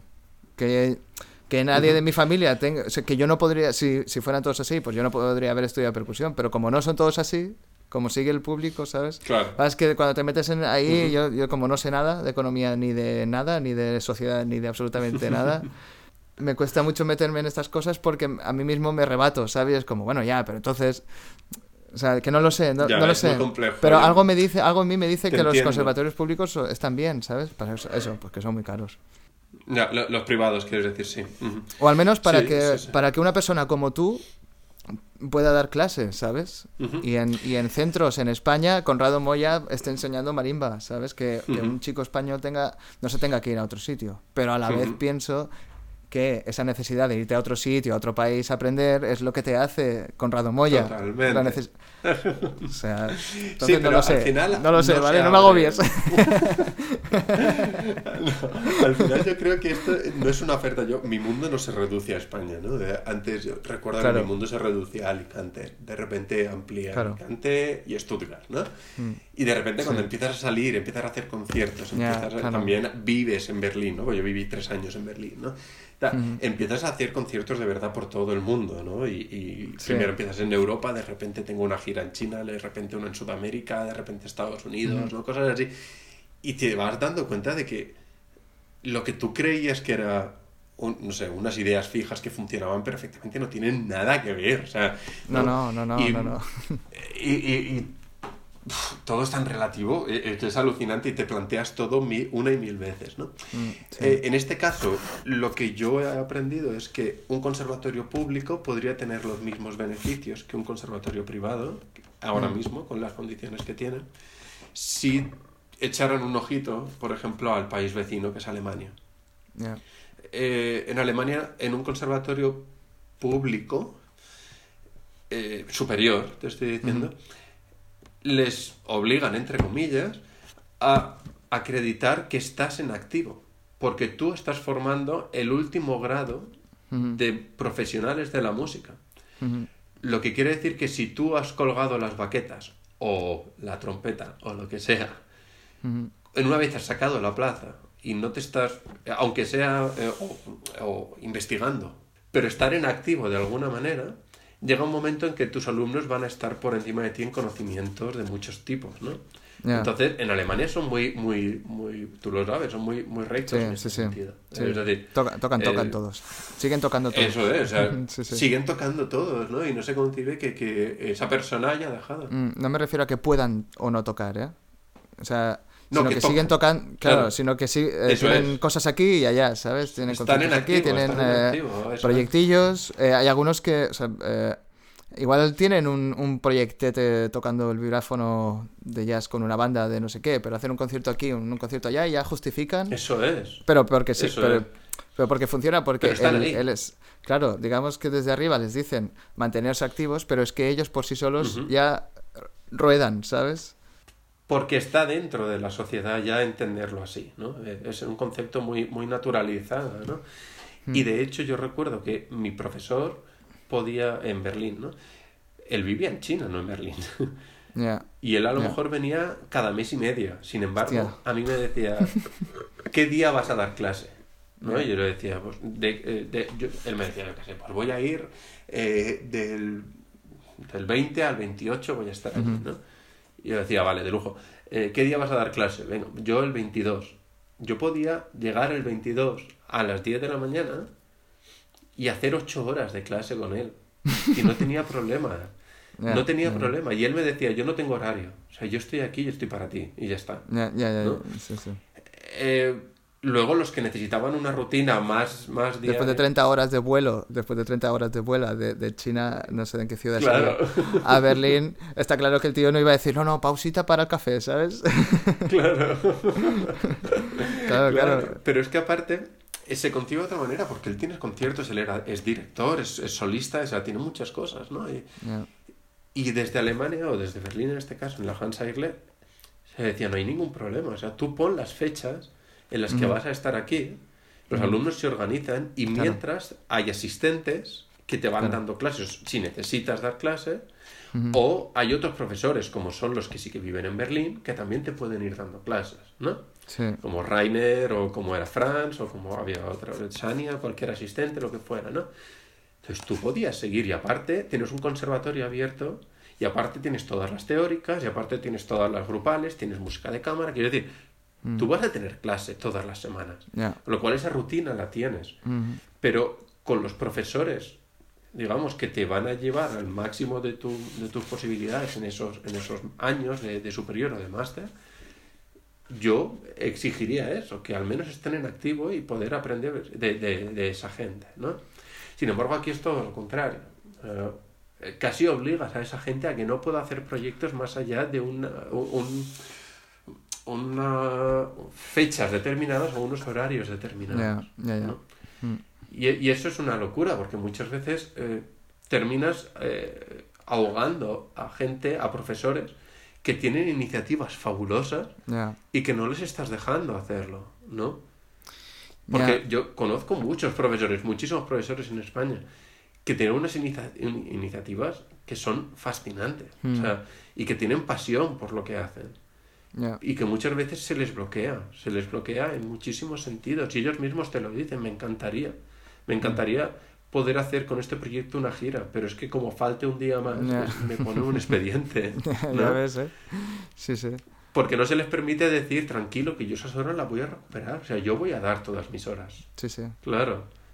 Mm. No, no sé, hay un concepto muy diferente. También es verdad que eh, allí, como lo que estábamos hablando, ¿no? En Alemania, eh, tampoco te van a dejar y te van a decir, no, no, yo no voy a pasar por allí, no. No, no, O sea, claro. yo lo sí, máximo sí. que estaba sin dar clase era un mes y medio, pero ellos sabían que tenían una responsabilidad conmigo y me daban clases todo lo que podían, ¿eh? Eh, y siempre que podían. Nunca te dejaban un mes y medio sin hacer nada, absolutamente. ¿no? Siempre estaban pendientes de ti porque tienen una responsabilidad y son conscientes. Y estoy seguro que aquí sería igual. Sería igual. Sí, sí, sí, claro. Hay muy poca confianza a veces desde los estamentos, altos estamentos, en que nosotros vayamos a cumplir, ¿no? Y dicen, estos se van a ir de fiesta y no van a dar clase. Claro, claro, si toda, todas las personas que conozco yo que dan, han dado y darán clase en un superior o en un medio o en una escuela, les gusta lo que hacen. Les gustará más o menos, estarán más o menos agobiados. Pero no hay nadie, a lo mejor sí, no, tampoco quiero decir que no haya nadie, pero la gente que se dedica a la música en cualquier formato, en cualquiera le gusta algo lo que está haciendo, ¿sabes? Así es. A lo mejor- así es. si le agobia mucho, se lo deja y hace otra cosa, pero que a lo mejor le gusta más. Pero la música siempre, al que la hace, na- nadie hace música a desganas, como el que, yo qué sé, como el que le llevan a gimnasia de pequeño y la odia, ¿sabes? O a fútbol y lo odia Eso por lo que sea. Muy poca gente, porque se lo, o se lo dejan antes, está claro. Por eso mismo, en el momento que se dedican a ello, ya es porque han pasado la criba del odio a la música, ¿no? Entonces algo le- les, les gusta, es. ¿sabes? Les gusta, por eso... Totalmente, eh, totalmente. todos son buenos, algunos saben más y otros saben menos, pero bueno, yo creo que todos los... Empiezo a pensar ahora que todos los profesores de superior hacen lo que pueden y que está bien, ¿sabes? Pasa es que, claro, la- es, Seguro. Pero es, es complicado y a- antiguamente era más complicado que ahora. es muy claro. jodida. Y antigua- antiguamente aún era más complicado que ahora y, y ahora la cosa mejora un poquito, supongo, y, y- y se harán- se hará mejor, se hará- todo saldrá bien, ¿no? Un poco, todo saldrá bien. Buenísimo, bien. Sí, sí, exacto. Aquí autocompasión de, de la buena. ¿Y cómo has- cómo- Supongo qué- que sí, esperamos. has- eh, sé que es una pregunta que ahora se hace mucho, pero ahora mismo me apetece hacerla. ¿Qué, em. ¿qué sacas tú del, o sea, como a lo ¿Es mejor como músico y tal? No, no, que va, que va. Bueno, igual sí. O sea, depende de lo que hayas desarrollado a partir de ahí. O sea, el coronavirus que... O sea, toda esta pandemia o, o un... no, tampoco quiero hablar de la pandemia, pero como un momento en el que estás mucho en casa o se te cancelan cosas. Tienes más tiempo para ti, seguro. Seguro. Y yo creo que en, en esos momentos se renace de diferente. Creo, Creo que ha habido ¿Te has dado cuenta en algo? ¿Te has dado cuenta en algo que Eh, has dicho, hostia, mira, esto ya... Esto me ha cambiado? Puede ser que no, ¿eh? Pero... Mucho. ¿Sí? Muchas cosas, porque además tuve justo con esto, ya, no, ahora mismo es casi imposible saberlo, ¿no? Pero justo coincidió el principio de todo esto, ¿no? del confinamiento Mm. en España y todo esto, con que yo tuve un, un problema de, de- de salud también, que se a- alargó durante un tiempo Hostia. y que posiblemente estaba eh, enlazado en cierto modo a que yo tuve el virus antes de que todo esto pasara, ¿no? Porque de hecho en algún momento, eh, eh, bueno, parece ser que yo lo tuve en algún momento, pero no, no, los, no se sabía, ¿no? Mm. El caso es que yo durante esos meses únicamente no es que estuviera parado, sino que estaba un poco eh, rayado de más, ¿no? Pensando en qué era lo que me estaba pasando, ¿no? Eh, Es un tema de alergias, es una tontería, ¿eh? No, no, no te creas que, que es nada así muy grave ni nada, pero, pero era algo... Una que- alergia, una alergia chunga como al, al queso o algo así, que eso sería lo peor. No, pero, pero también sería O al vino. ¿eh? Menos mal que no. así. al agua, una No, alergia no, al agua, no- ya no puedes beber. si no es al vino está bien. no, pero eh, al final eh, era, eh, no sé, como que fue un momento en el que me tuve que, que centrar muchísimo en saber exactamente qué era lo que estaba sintiendo, a nivel físico y a nivel psicológico, ¿no? Y, y además que ya no es este momento en el que ya sabemos exactamente, o no del todo, pero sí sabemos muchas más cosas de cómo funciona, cómo te contagias, cómo Sí. no, cómo tal, ¿no? Eh, el tiempo que necesitas realmente para estar contagiados y en aquel momento no, entonces tú seguías rayado, eh, o al menos yo seguía rayado porque coincidió justo de... ¿Era, un- ¿Era un momento que ya había la sensación de pandemia, de, de caos, de miedo? ¿O, o era el momento de, "Bah, da todo igual? No, no, era el momento de... de- de- era, era en abril. Ya. Ah, En abril, no sé cómo, si tú estabas en Alemania, claro, pero aquí en España sí. era una locura. Y en, y en Sí, Madrid sí, te cagas ya, claro, porque esto, esto era un avispero. O sea, en Madrid esto, la primera ola aquí fue una locura, ¿no? Eh, Fue una locura. Entonces, eh, no sé, eh, me hizo reflexionar mucho. Todo esto te lo vengo a decir porque realmente tuve que hacer un ejercicio de introspección muy potente a nivel físico y a nivel mental. Leí muchísimo, eh, volví a escuchar música, solo escuchar música. Sentarme con eso, con un té, con una infusión, con lo que Sí. fuera calentito y a escuchar música, Sí, algo tranquilo, mirar a la sin hacer nada más. Eso es, sin hacer nada más. Ah, algo que había perdido, ¿no? Que con la inercia había perdido. Y siempre estoy escuchando música, pero siempre haciendo algo, ¿no? Y por fin pude volver a tener esos momentos para mí, o a leer, o a ver eh, cine de culto, de verdad, ¿no? Ah, qué a guay, sí, tener una sí. película para pensar y estar tranquilo pensando, cosas, no sé. Ah, incluso a leer las noticias, pero con, con, con criterio, no por leer a ver qué está pasando hoy y irme corriendo a, a, a tocar, a Sí, sí, estudiar, lo que sí. sea, sino con tranquilidad, lo que fuera, ¿no? Y me hizo aprender una barbaridad hasta el punto en el que cuando volví, porque claro, mi estudio, yo vivo en Madrid, pero mi estudio está en Alcorcón, con lo cual yo no podía ir a mi estudio. Estuve seis semanas sin poder tocar la marimba. Eh, Te, te daban espasmos, ¿eh? salir te daban espasmos. ¿eh? ¿Ese fue peor? Para, ¿Para tu pareja fue peor o mejor que el momento del concierto de Tenerife? No, mejor, estaba muy tranquilo, porque como no tenía conciertos, vale, vale. no pasaba nada. no. Y yo seguía haciendo, yo tenía cuatro baquetas y seguía haciendo mis ejercicios y, y ya está, ¿no? Yo seguía tocando encima del, del sillón o de lo que fuera para no perder la musculatura y, y ya está, ¿no? Sí, sí. Am, pero me di cuenta a las seis semanas cuando volví y especialmente en el verano cuando ya empieza a sentarse todo ese aprendizaje personal, estaba calmado. tío. Estaba no calmado en el sentido de, de estar tranquilo, de ya no estoy nervioso, no. Mi música estaba calmada, estaba, Mm. ¿cómo decirlo? Reflexiva, eh, Sí. equilibrada, eh, la, la- digamos que rigurosidad eh, rítmica, ya no en tempo, por ejemplo, ¿no? La rigurosidad rítmica, el espacio que hay entre esas figuraciones rítmicas, todo. ¿Dó- ¿Dónde tienen que estar las notas? To- sí, sí. sí, No, no en la, no en la cuadrícula, no en la cuadrícula, sino en, en un, es. un espacio-tiempo, ¿sabes? Porque esto, la Eso música es. no es una cuadrícula de unas notas, esto dura esto y esto dura lo otro. Son Eso, sonidos en el tiempo, son sonidos en el tiempo y, Eso es, y cuando eso lo pillas, eh, está guay. Sí, eso es. sí, sí. Es, es como que yo ese era un concepto que tenía, Mm, pero nunca se había llegado a sentar. Yo tenía que hacer el esfuerzo ya. para mantenerlo. Sí, sí, Sin sí. embargo, ahora forma parte de mis yo artista músico. Sí, sí, sí, ¿no? A mí me pasó también lo mismo. De una manera innata hizo, ¡fu! ¿no? Se bajó Mm. todo a, a la tierra, a, la- a, la- a la- a las bases de mi, de mi, de mi arte, de mi, de mi interpretación. Sí, sí. Y de repente ahora soy así. Y, y- y no fue tocando. No Ya. fue tocando, sino, sino pensando y, y reflexionando sobre el mundo. Sobre el mundo y sobre mi vida. Y sobre... Yo se lo digo, se lo recomiendo de verdad a todo el mundo. Pensar está de puta madre, de verdad. Sí, eh, no, pensar mal, activamente, en cuando ¿eh? no, O sea, pensar está guay. Está claro no duele. que está claro que cuando piensas mucho, eh, no quiere decir que yo piense mucho, ¿no? Pero sí que me gusta. A veces me pasa, ¿no? Que, que me tomo unos días donde es- pienso y, y le doy mucho al coco y tal. Y, y eso hay un momento que también cansa, ¿no? Pero nunca es malo.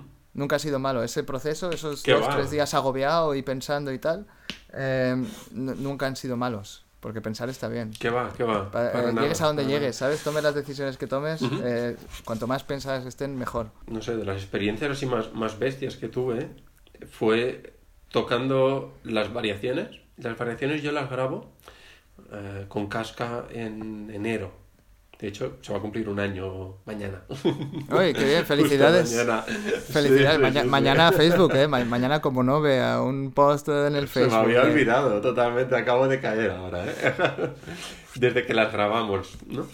Estábamos en una gira en la que hicimos 10 conciertos y a mitad eh, hicimos... eh, la mitad no, casi al final, solo nos quedaba un concierto más al día siguiente. Entonces tuvimos que grabar, empezamos a las 8 de la mañana y acabamos a las 10 de la noche y grabamos todo en ese día, ¿no? Todo en ese día. Um, sí, sí, locura. Sí, sí, o sea, compramos ahí zumos, eh, eh, ¿cómo, cómo se llaman? Nueces, chocolate, eh, luego nos trajeron comida de un indio, carne, arroz, tal, y, íbamos tocando y de repente necesito una nuez, necesito un, un- un zumo, necesito tal. Oye, pero, el, te- pero técnico también, el, soy- el- el técnico también tenía que comer, ¿no? Y también tenía que respirar, o está igual que vosotros. No, no fuimos muy empáticos. Ya, ya, ya, el tío ahí, guau, me quiero ir a mi casa. es que no teníamos mucho tiempo. Ya es, De hecho, lo que es la grabación del CD en sí eh, se, se terminó antes. La grabación del CD se terminó como a las seis y media, siete. Y aún estuvisteis un poco llameando. llameando No, un poquito. mira, ahora estoy calentito, ¿sabes? No, pero hicimos los vídeos de presentación. Hostia, qué Ahí. fuerte, tío. Qué jodidos Claro, estáis. justo después hicimos los vídeos de presentación. Sí, pues si te digo que encima estábamos los dos tomando eh, paracetamol y ibuprofeno porque estábamos los dos malos. ¿Qué dices? Con lo cual, Buah, sí, sí. Yo tengo un amigo, yo fue- tengo un amigo que cuando está malo toca muchísimo mejor. Muchísimo mejor. Eh, a mí me pasa. Cuando está, pasa porque tiene que, le salta en la supervivencia y Ujú. entonces, Adrenalina a tope. exacto, y toca muchísimo mejor. Después está Así hecho es. una mierda, que se tiene que ir desde que ha costado tres días. Así es. Pero, pero toca mucho Pues mejor. básicamente sí. eso nos pasó. Ya, ya, ya, ya Sí, ves. sí, sí. Bueno,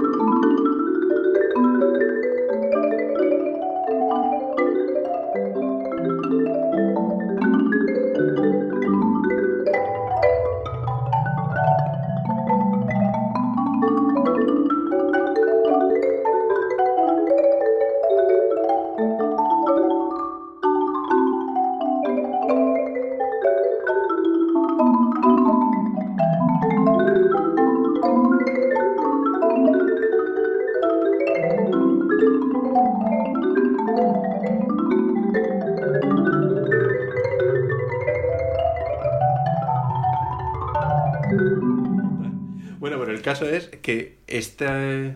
¿Qué fue? En octubre, yo creo. El 10 de octubre, el 9 de octubre. eh, después de toda la pandemia, de todo esto, Mm. hago mi primer concierto de las Goldberg con Casca en Alemania Mm. y empezamos a tocar y en, en el ensayo ya y yo creo que en la segunda, la tercera variación, o sea, nada más empezar, eh, Casca de repente para y me dice, "Eh, son nuevas. Digo, ¿cómo que son nuevas? Me dice, sí, las variaciones son nuevas. Digo, ¿por qué? Dice, porque es- estás absolutamente estable en, en todo, ¿no? Eh, y además, de hecho, había llegado a un punto en el que lo único que quería es que todo fluyese de la manera más eh, liviana posible, ¿no? O sea, que no hubiera un momento en el que ella y yo chocáramos, sino que hubiera una fusión absoluta. Entonces las dinámicas eran eh, eso, como todo lo contrario. mi concepción era muchísimo más amplia y cada cosa que ella hacía yo podía responder de otra manera, ¿no? Era, era otro Conrado, Sí, absolutamente. pero es más amplia, pero es más concreta. A la vez. Más concreta, eso es. Pero Eso es más amplia. Mucha más información. Eh, pero es más amplia.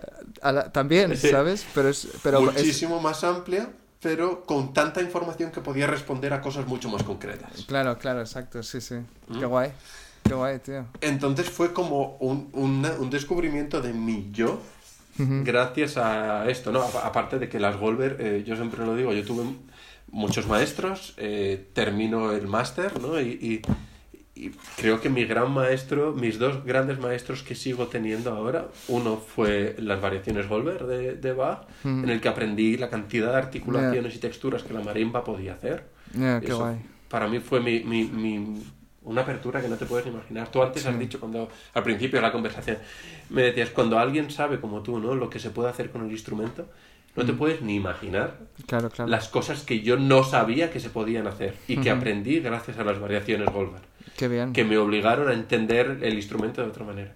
Y por otro lado, Joaquín Rodrigo, me pasó exactamente lo mismo. Han sido mis dos grandes maestros, ¿no?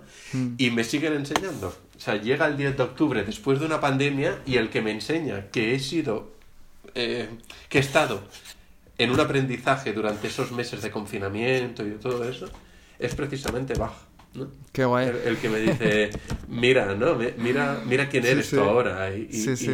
y yo mismo diciendo, ¿de dónde ha salido todo esto? O sea, yo no, no quiero hacerlo de manera racional. Es- es, es completamente innato. Me está saliendo de manera innata. Claro, claro, pero es porque también has asimilado, has, has asimilado muchos conceptos muy importantes, que yo también tengo Mucho. una teoría de que la- la música es muy concreta, es lo mismo, ¿no? Pero también es, es muy difusa de alguna manera. O sea, es muy, es muy difícil, son muchos años para formarte un criterio sobre mínimas cosas. Y aún así te va cambiando, conforme tú vas cambiando tu opinión sobre la música y sobre esto, esto en concreto, este sonido, este piano, esta nota aquí, el instrumento, las agrupaciones, lo que sea, lo que sea, cualquier cosa, te va, te va cambiando. Y hay, pero hay, no sé cuántas habrá, porque no lo sé, pero habrán un par de cosas que hay que entender. Y cuando has entendido esas, has entendido la música, ¿no? Es verdad. Yo creo que, o sea, que habrá, a lo mejor ha- hay muchas, pero, Hay muchas, pero no sí, son pero- infinitas, pero no son, no son 100, ¿sabes? No son 100 cosas, creo. Creo que hay un par de cosas que, que los músicos profesionales ya han cogido como un par, ¿sabes? Dos, tres, cinco, diez, más que los, los alumnos o los no profesionales, que la diferencia Claro. entre un alumno y un profesor no es tanto la técnica, porque hay muchos que tocan va, brutal. Claro. Es haber entendido estas cosas, tampoco es saber más de historia, tampoco es, es haber entendido esas cosas, ¿sabes? Esos pilares de. "Mm, esto lo he entendido, ¿sabes? Eso es. Y ahora, Además has dado con la palabra, creo. Yo siempre lo llamo así. Son pilares. Son nuestros pilares. Es lo que aguanta nuestra, nuestra interpretación. sí, sí, sí. Es verdad. Sin embargo, sí que eh, creo, has dicho, no, no saber más de historia. No sé hasta qué punto. Porque a mí la historia, por ejemplo, conocer a Bach realmente, o sea, eh, no conocer a Bach, de tomarme un café con él. Ojalá pudiera hacer eso. Exacto, exacto. Pero bueno, con la cantidad de información que hay sobre él, casi lo puedes eh, sentir, ¿eh? Eso es, Sí, ¿no? sí. Ya, leyendo Sí, sobre él. Yo además, eh, como te he dicho, eh, soy, soy un, un melómano y aparte soy un friki y, y- y concretamente Bach es, es- es- es mi religión. o sea, Mm. es lo mismo, ¿eh? Es exactamente lo mismo. sí, básicamente. O sea, antes en los 70 se decía melómano y ahora se dice friki. Friki, vale, pues eso. Pues friki. No, pero eh, o sea, ser friki es ser un melómano, no es Y malo. mola. Claro, claro. Pues- sí, sí, sí. Yo eh, me escuché toda la integral de Bach, son 1700, 1800 guay. obras, ¿no? Y, y además con instrumentos, eh, con instrumentos antiguos, con instrumentos Sí, de la sí. época, ¿no? Y, Buah, qué, lo- Claro, locura, claro. tío. Y yo fui una por Qué una chulo. escuchándomelo todo, ¿no? Porque adoro a este hombre. Entonces, entre toda la Sí. información que yo leí y toda la información que tengo, más toda la que he tenido tocando, más toda la que he tenido de- siguiendo escuchando versiones de diferentes personas y tal, ¿no? Eh, al final me da la sensación de que mi concepto de Bach es mucho más natural, más orgánico, me sale de una manera mucho más eso, eh, innata, gracias a toda la información que tengo, que luego no es que esté procesándola para entender cómo hago esta frase, cómo hago lo que sea, ¿no? Pero es algo que ya he interiorizado y sí que me ha ayudado mucho saber mucho de historia o de la historia de ese compositor. Sí, sí, sí, sí, ¿no? la información histórica está bien. Luego es cierto que hay, que hay, hay música que es innata, claro, hay música que es innata y que te sale, ¿no? Eh, y, y- y que, pues eso, no necesite posiblemente leer tanto sobre, sobre Joaquín Rodrigo para entender su música, porque he nacido Mm, ya, esa claro, música, claro. Sí, sí. ¿no? Porque es la música de mi tierra Sí, sí. Y, y he nacido Mm, con sí, esa música. Pero aún así te ayuda a saber, ¿no? Cómo entendía él la música, cómo- dónde nació, Mm. qué le pasó, ¿no? Sí. Todo es que es, es esencial. O sea, entender. Para formarte tu propia opinión, al menos a mí me pasa, yo primero tengo que entender las otras, porque si no me cuesta mucho. Me cue- No Ujú. sé, como no sé de, Ujú. de cosas, o sea, no tengo opiniones fuertes Ujú. sobre muchas cosas. eh, a- hasta que me forme una, que será el día antes de que me muera, ¿sabes? Entonces diré, bueno, ahora, pam, esto es lo que opino sobre tal. Y entonces ya, catre, ¿sabes? Hasta ahí primero quiero escuchar todas las otras. Y, y ir probando, ¿no? Y ver, ver a ver qué, ver a ver quién tiene razón, en, en qué porcentaje. Y, y leer todo, o sea, leer sobre el autor y entender, ya no biografías de estas, eh, como decirlo, los datos y todo eso, no, no, sino ver un poco dónde vivían, dónde se pudieron a lo mejor crea- eh, criar y que son un par de experiencias, ¿sabes? Porque la información musical te puede decir lo que sea, pero, pero saber que estuvo, que fue pobre o que fue rico, que fue que eh, lo que fuera, que Ujú. fue siempre enfermo, ¿sabes? Como hay algunos sí, que sí, estuvieron siempre enfermos, algunos compositores. Y yo creo que en- Así es. tener eso presente, tener una persona que vive en la enfermedad postrada, no postrada, ¿no? Pero como siempre malo, con, con no sana para la época, que a lo mejor estamos hablando de 1800, ¿sabes? Sí, Pero, así pero es, vivir es o, o quedarse sordo, ¿no? O quedarse ciego, que, que hay muchos. Eh, no lo tenemos en cuenta, para nada. No Es tenemos verdad. en cuenta cuando estamos tocando esa música que no la está no, no la está escribiendo una persona sana, feliz y contenta que tiene su sueldo. que igual la está, la, Es verdad. la está componiendo una persona que se ha quedado sorda, que vivía de la música. ¿Sabes? Que tenía problemas, tenía problemas personales chungos. ¿Sabes?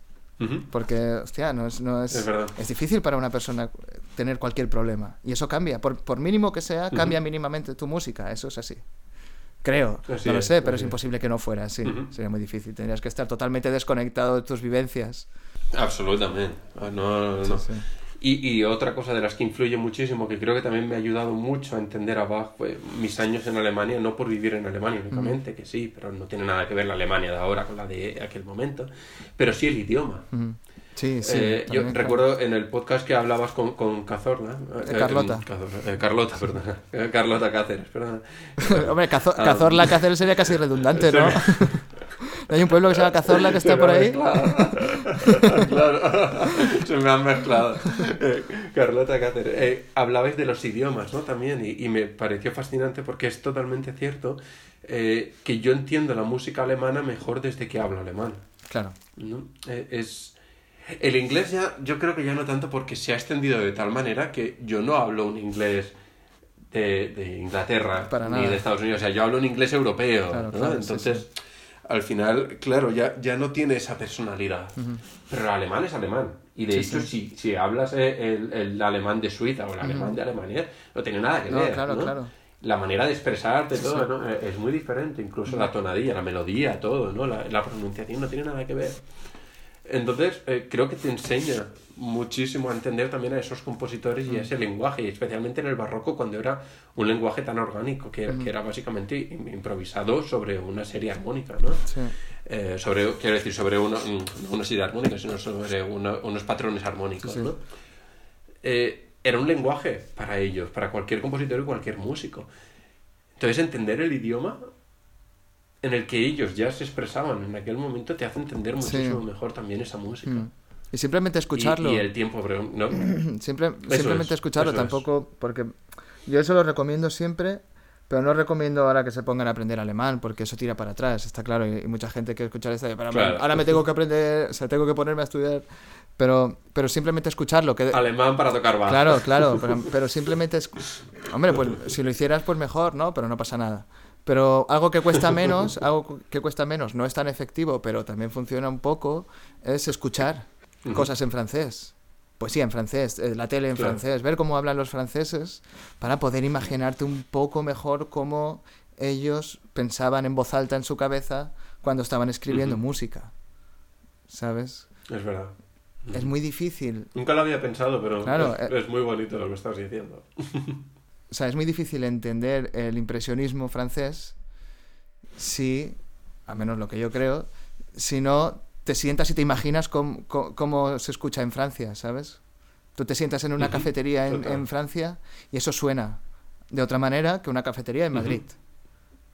Eso suena de otra manera. Así es, así eh, hay un libro súper interesante que lo tengo por aquí que se llama The Soundscape que se lo recomiendo a absolutamente todo el mundo que habla de eso de él cómo suenan los sitios y bueno toda la, la- la teoría que hay detrás de eso y la filosofía que hay detrás de eso no pero cómo sonaba Roma sabes cómo sonaba una carretera en Roma y la teoría de que entonces la música no puede ser igual cómo suena una, Vale, una composición en un, eh, de un compositor que escribe en un campo ¿sabe? En su, en su casa de, de- en una granja, que el que está escribiendo en su apartamento de la ciudad. No, ya- también por las condiciones sociales, pero también por lo que escucha y por lo que se oye, que es muy Claro, diferente. claro.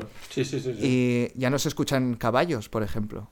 Hace 100 años en la calle es, el sonido de, lo, de- del- tiene un nombre, el casca, el cocleteo, el casca no sé qué de los caballos, eh, tiene un nombre, tiene un, tiene un nombre. El cocloc, cocloc, cocloc tiene un nombre, lo buscaré.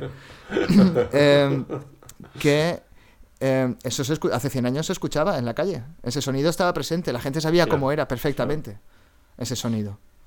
Como ahora los coches y, desaparecerá cuando pasen los coches híbridos, no los híbridos, los, completamente eléctricos, ¿no? Cosas así, Exacto, ¿no? y las, las, las fábricas, Sí, las sí, sí, máquinas, eh, todo. Cambia, cambia la vida de las Es personas, verdad. cambia, Ujú. cambia tu soundscape. Pásame ¿no? luego una foto de, de ese, de ese este, libro. Sí, por está muy guay, Mm. está de Me verdad, interesa eh, mucho, no lo he leído, o sea, no es- lo he leído. Al final es un ensayo, ¿sabes? Y eso es como un... Un, eh, es muy interesante. pero- Es igual que em, las... la, mm, eh, es algo que intento muchas veces explicar cuando vienen los alumnos en la frustración que yo creo que todo el mundo hemos tenido, especialmente en lo clásico, ¿no? Eh, del criterio musical o la expresión, cómo se expresa en música, ¿no? sí. Esto hay una explicación muy sencilla muchas veces, ¿no? Que es eh, la música al final es un aprendizaje de un idioma. Cuando se dice la música es un idioma. Mm. Y muchas veces queda muy romántico, muy poético, ¿no? Es un idioma que se entiende internacionalmente. Bueno, podemos ponerle todo lo que quieras de parafernalia y ponerlo de rosa y purpurina y Sí, todo sí. lo que queramos, Sí, ¿no?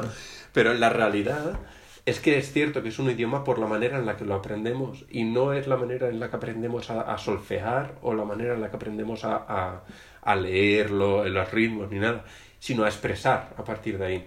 Yo siempre pongo el mismo ejemplo y especialmente lo aprendí. ¿eh? Pues yo, bueno, tengo que decir que vengo de una familia y mis dos padres son psicólogos y mi, mi hermana es pedagoga. Entonces, Vale. Esto ha estado en la mesa de la comida toda la vida, ¿vale? Sí, sí. En, en la comida y en las cenas ha estado esto siempre ahí, ¿no? Y siempre me ha interesado muchísimo. Lo que pasa es que yo creo que al final dije, eh, no me voy a meter a esto porque total ya lo tengo. eh, ya Claro, lo tengo claro. aquí, sí, sí. decirlo. Tienes información suficiente como para sobrevivir ya. De sobra, sí. claro. Y sigo leyendo, ¿eh? pero, pero no lo estudié como tal. Pero bueno, eh, hay algo que es muy, muy evidente. Y es que, eh, por ejemplo, cuando yo ahora lo he visto con mis sobrinos, ¿no? Yo tengo un sobrino de 6 años y otra de 3.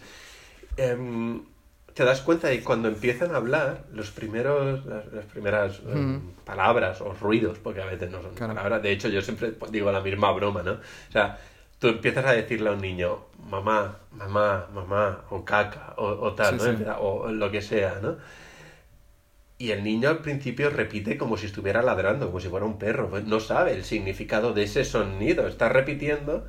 Y cuando obtiene una respuesta. Es decir, cuando tú empiezas a, a decirle mamá, mamá, mamá, y al final la niña te dice mamá y la mamá responde y va a por ella, Ahí es cuando entiende que eso está bien. entonces ha entendido el significado, ¿no? Entonces empiezan a utilizarlo dependiendo de cuándo aprenden cuál es el significado real. Sí, sí. Esto lo, lo traspasas a la música y para exactamente lo mismo. O sea, creo que hay muchas veces en las que nos equivocamos y yo siempre les digo a mis alumnos, si queréis saber expresar, no hay un truco, no hay... No es seguir las indicaciones de la partitura, es tener tu idioma. Y un idioma al, al principio, lo primero que necesitas es escucharlo. O sea, para tenerlo real en tu mente necesitas escucharlo. Y probar, Y probar. exacto. Y si funciona o no funciona. O sea, estoy diciendo mamá y, y- y, no sé, imagínate, le diéramos la vuelta al idioma, ¿no? Y, y si digo mamá, eh, viene el perro, vale, no es lo que estoy buscando, ¿no? Es- esto no es. Entonces, eh, esto pasa exactamente con la música, es exactamente lo mismo, ¿no? Por eso siempre les digo, escuchar, o sea, mucho más que, que tocar, que puedes tocar las horas que quieras, necesitáis escuchar, necesitáis ir a conciertos, necesitáis escuchar en casa. Y no hablo de un tipo de música concreto, hablo de todo, hablo de Sí, sí, folk, hablo de, de pop, hablo de rock, de jazz, de, de lo que Sonidos, sonidos, sonidos, ruido, ruido, sonidos, sonidos para ver cómo aprender. Sí, Eso es. sí, sí. ¿Y dónde está la energía? ¿Dónde se impulsa? ¿Dónde reposa? ¿Dónde todo eso es lo que se necesita? ¿No? Porque al final ahí es donde entiendes cuál es el sentido. Y a partir de ahí entonces le vas a dar, lo, lo vas a poder utilizar, vas a tener tus herramientas, ¿no? Para poder utilizarlo. Mm, Totalmente.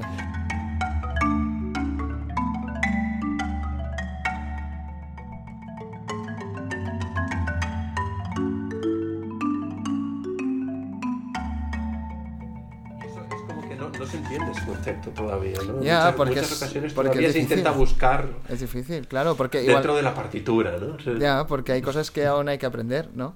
Que es normal. Cuando uno es joven aún tiene un montón de cosas que aprender. No, no, no se le puede Hombre, pedir... Te digo que este descubrimiento mío ha sido básicamente de hace dos años, ¿eh? O sea, no- Por eso yo, yo no les puedo pedir, yo no le puedo pedir nada a nadie. ¿No? Es lo que pienso yo, de alguna manera. No, ni, no, ni tú ni Claro, nadie. yo no le puedo pedir nada Claro. a mis alumnos. eh, o sea, yo les puedo pedir que, claro, les puedo pedir muchas cosas, pero no puedo pedirles lo que lo que yo soy, de alguna manera. Ujú. Yo les puedo recomendar que escuchen mucha música, pero no se lo puedo porque Claro. porque aún son jóvenes y están haciendo están ocupados en otras cosas, ¿sabes?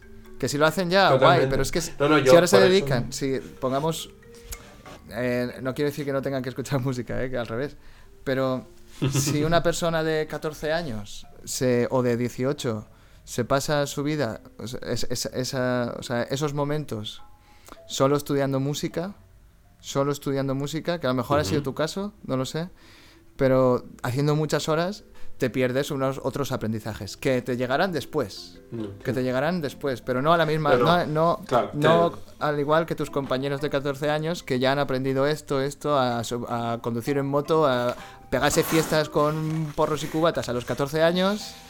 Claro, y a, a beber alcohol y a salir. Que a lo mejor es algo que a, que a mí me llegó más tarde.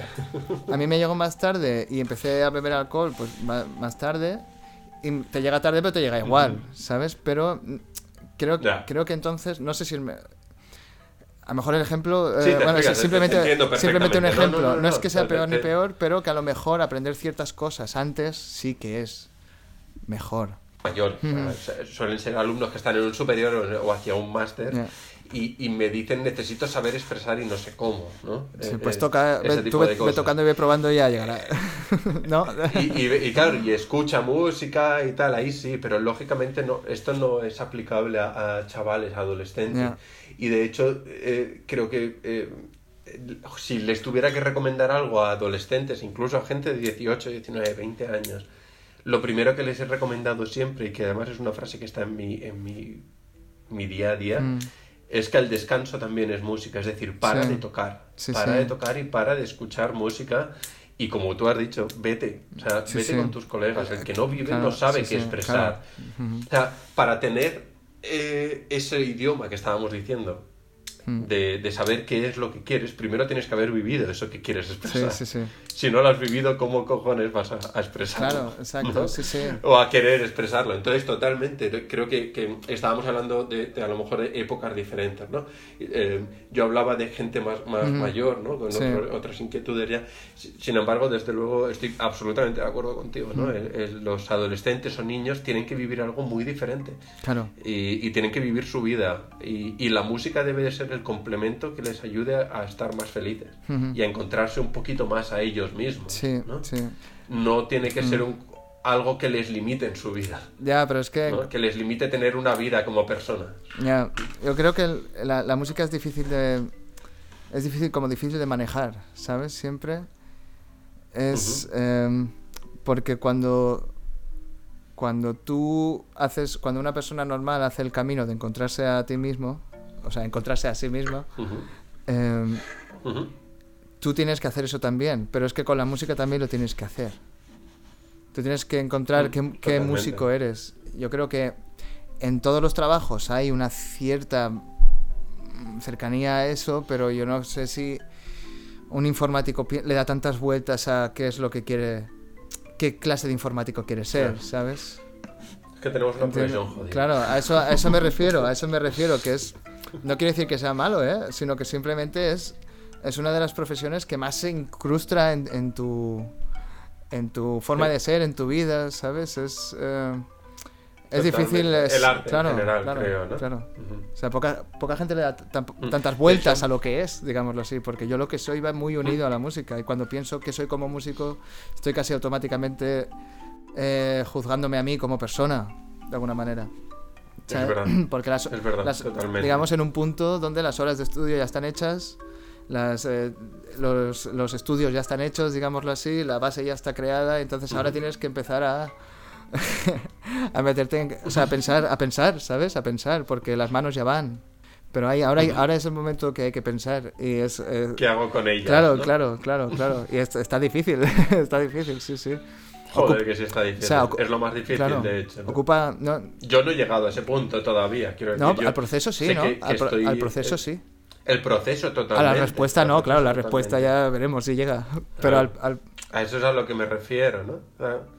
Yo- a mí me fascina, por ejemplo, cuando Mm. em, leía la, la, eh, biografía eh, de Pau Casals o de, de Rostropovich, igual, ¿no? O, o si ves el documental de Richter o el Mm. documental de, de Rubinstein, ¿no? Ujú. Son fascinantes todos, la- las cuatro.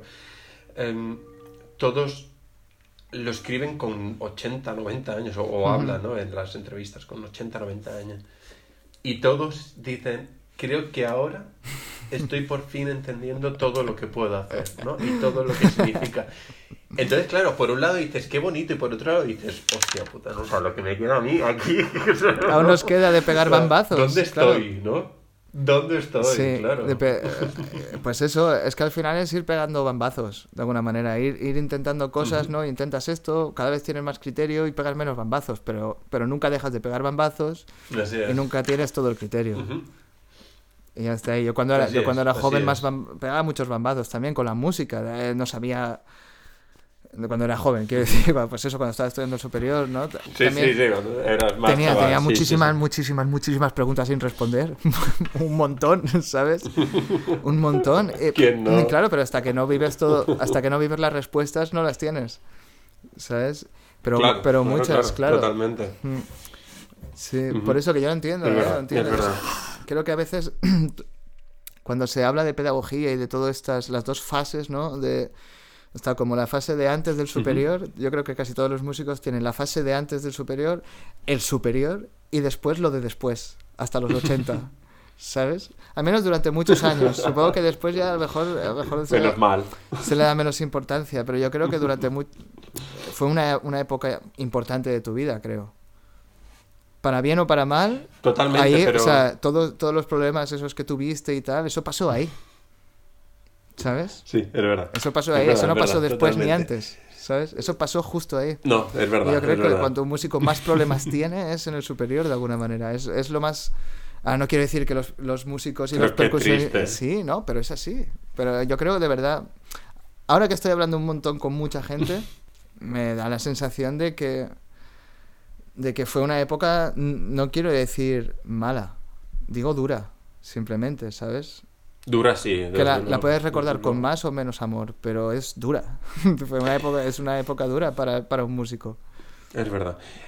Y para un percusionista no sé si más o menos, pero yo creo que todos mis amigos eh, músicos que con los que he compartido estudios estaban igual de jodidos que yo. Si no era por la boquilla, era por las baquetas. Si no era por las baquetas, era por, por lo que fuera, ¿sabes? Sí, sí. Yo creo, ah, ya, ya no, a lo mejor en esta época es diferente, ¿eh? no, no me puedo atrever ahora a hablar de, de- de esta época porque, bueno, estoy en contacto con alumnos, pero lógicamente ya no son mis colegas, ya no me van a hablar con la misma eh, confianza con la que hablábamos nosotros cuando estábamos ahí, ¿no? Pero mm, había una, no sé si una frase o un concepto que es como que teníamos muy claro y era que todo aquel que quería hacer algo diferente por su cuenta, atrevido, eh, esforzándose a un nivel mayor, ¿no? Y no buscando la- lo fácil, era el que se llevaba la hostia. Ah, sí. Era el que, el que tenía un superior difícil, ¿no? sí, sí. Entonces cuando ya se extendió, cuando, cuando tú decías, hostia tío, me, han- me han cateado y voy a septiembre, ¿no? Te decía, bueno, por fin te ha tocado, ¿no? O sea, ya, ya está, si, si se veía venir, ¿no? Si, con todo lo que estás haciendo ya has tardado mucho eh, en que te pase esto, entiendo. ¿no? O sea, estás haciendo conciertos como solista cuando aún no has terminado el superior. Te estás yendo a Alemania a estudiar con una bestia. Estás haciendo no sé qué. Estás estrenando obras. Te están componiendo obras. Estás ah, eh, creando proyectos al margen del conservatorio. O sea, mucho han tardado en suspenderte. ¿no? Eh, eh, o, o en hacerte la vida difícil, ¿no? Si tú cada vez que vas al, al, al bar eh, te meas en la barra, al final te tiran de allí, seguro. Seguro, al final no te dejan entrar, ¿no? Al final te, te dan la hostia, claro. Claro, a lo mejor la primera vez te lo perdonan, pero, la segunda... Pero el, el problema es ese, ¿no? Que tienes toda la razón y creo que el símil es absolutamente correcto. Pero la putada, y perdona que hable así, creo que este, este post es para, para mayores de edad, ¿no? No pasa nada. Sí, bueno, Em, da igual. Yo creo que los, yo creo que los el- niños de no, 12 años ya saben palabrotas también. Saben lo que significa Sí, sí, eso, ¿no? Vale.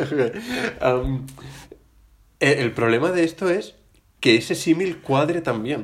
Dani, cre- creo que, que has dicho el símil perfecto. Es decir, esto es como mearse en la barra de un bar. Ya. ¿Y por qué no es como estar limpiando la barra? ¿Por qué no es como estar, ¿no? Como estar haciendo algo bueno? ¿Por qué malo, tener iniciativa malo. propia es algo malo? Algo malo no, algo terrible. Es, es algo tan, tan, tan feo como mearse en la barra de un bar, tío. Ya, ¿No? pero es que pero es que ser diferente no es no es el, eh, un problema nuevo. Ser diferente ha sido es el problema de, de toda la vida de, de, de muchas personas, de muchas personas, muchas, muchísimas, muchísimas, en, en cuestiones muy eh, que tampoco puedes elegir, porque muy pocas cosas puedes elegir, pero que tú nazcas aquí o allá te hace diferente a mí y "Ah, me- no me gustas. no me gustas. A mí- que a mí que a mí que a mí como mi- que a mí como persona me importe con quién tú vayas, ¿sabes?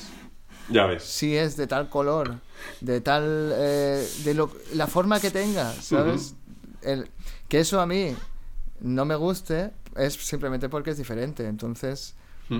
eh, hasta en los estratos más elevados del, del- del ser humano, digámoslo así, de la persona más deconstruida y más formada, hay cosas que son diferentes que le siguen chocando, Es verdad, es verdad.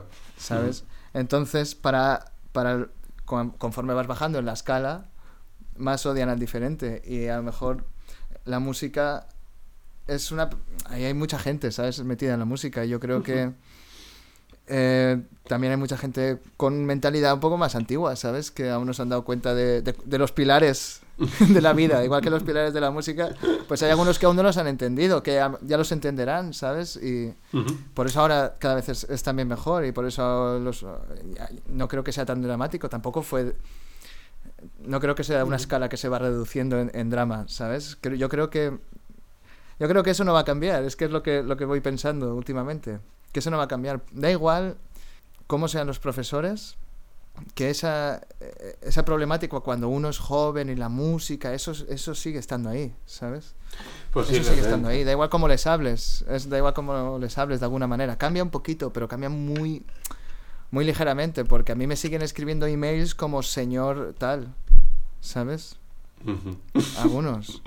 Pero, pero claro, pero son personas, son personas que vienen de, de otra cultura que la chica esta que me, que me escribió ayer y dije, va, señor, tío. Eh, pero bueno, en un email, ¿sabes? En un, en un email que es nada, para, para nada. Sí, sí, para sí, preguntar una cosilla. Y, y- y esa formalidad no pasa nada, al revés. Eh, cada uno Es verdad, si ella ha es aprendido verdad. eso, pues adelante, adelante, ¿no? Yo que me voy a molestar. Si ella es lo que ha aprendido. Lo que, lo que a mí me choca no es eso. Lo que a mí me choca es que ella no ha visto lo diferente que yo soy. ¿Sabes? Claro, No claro. ha visto que yo no soy una persona eh, en su país a la que a los mayores se les llama señor. Ya. Ha ido a otro sitio, ha tenido una, una experiencia, y es normal, ¿eh? Cuesta Ujú. adaptarse, pero ha tenido una, una experiencia y no la ha visto enseguida, digámoslo así. Es verdad. ¿Entiendes? Y yo creo que ese no es que sea un problema, pero es como casi el problema, que cuesta mucho adaptarse a lo nuevo también. Es verdad. Aunque lo veas. Y, y- y, eh, yo no sé, por eso me da la sensación de que da, igual un poco como seas, que eso va a seguir estando ahí, ¿sabes? Puede ser, Porque te puede encontrarás ser. otra persona que será diferente, Total. siempre. Sí. Entonces, por eso yo cada vez juzgo menos eh, la educación como está. Todo eso lo juzgo menos. A mí me cuesta, simplemente, Dani. Simplemente miro cómo está y ya está. O sea, no me quiero, no, no me quiero enfadar eh, políticamente, diga, o, o cómo, se- cómo está organizada, los cánones que hay que seguir, la pedagogía y todo eso. Eh, lo juzgo menos. Aprendo más, lo veo desde fuera.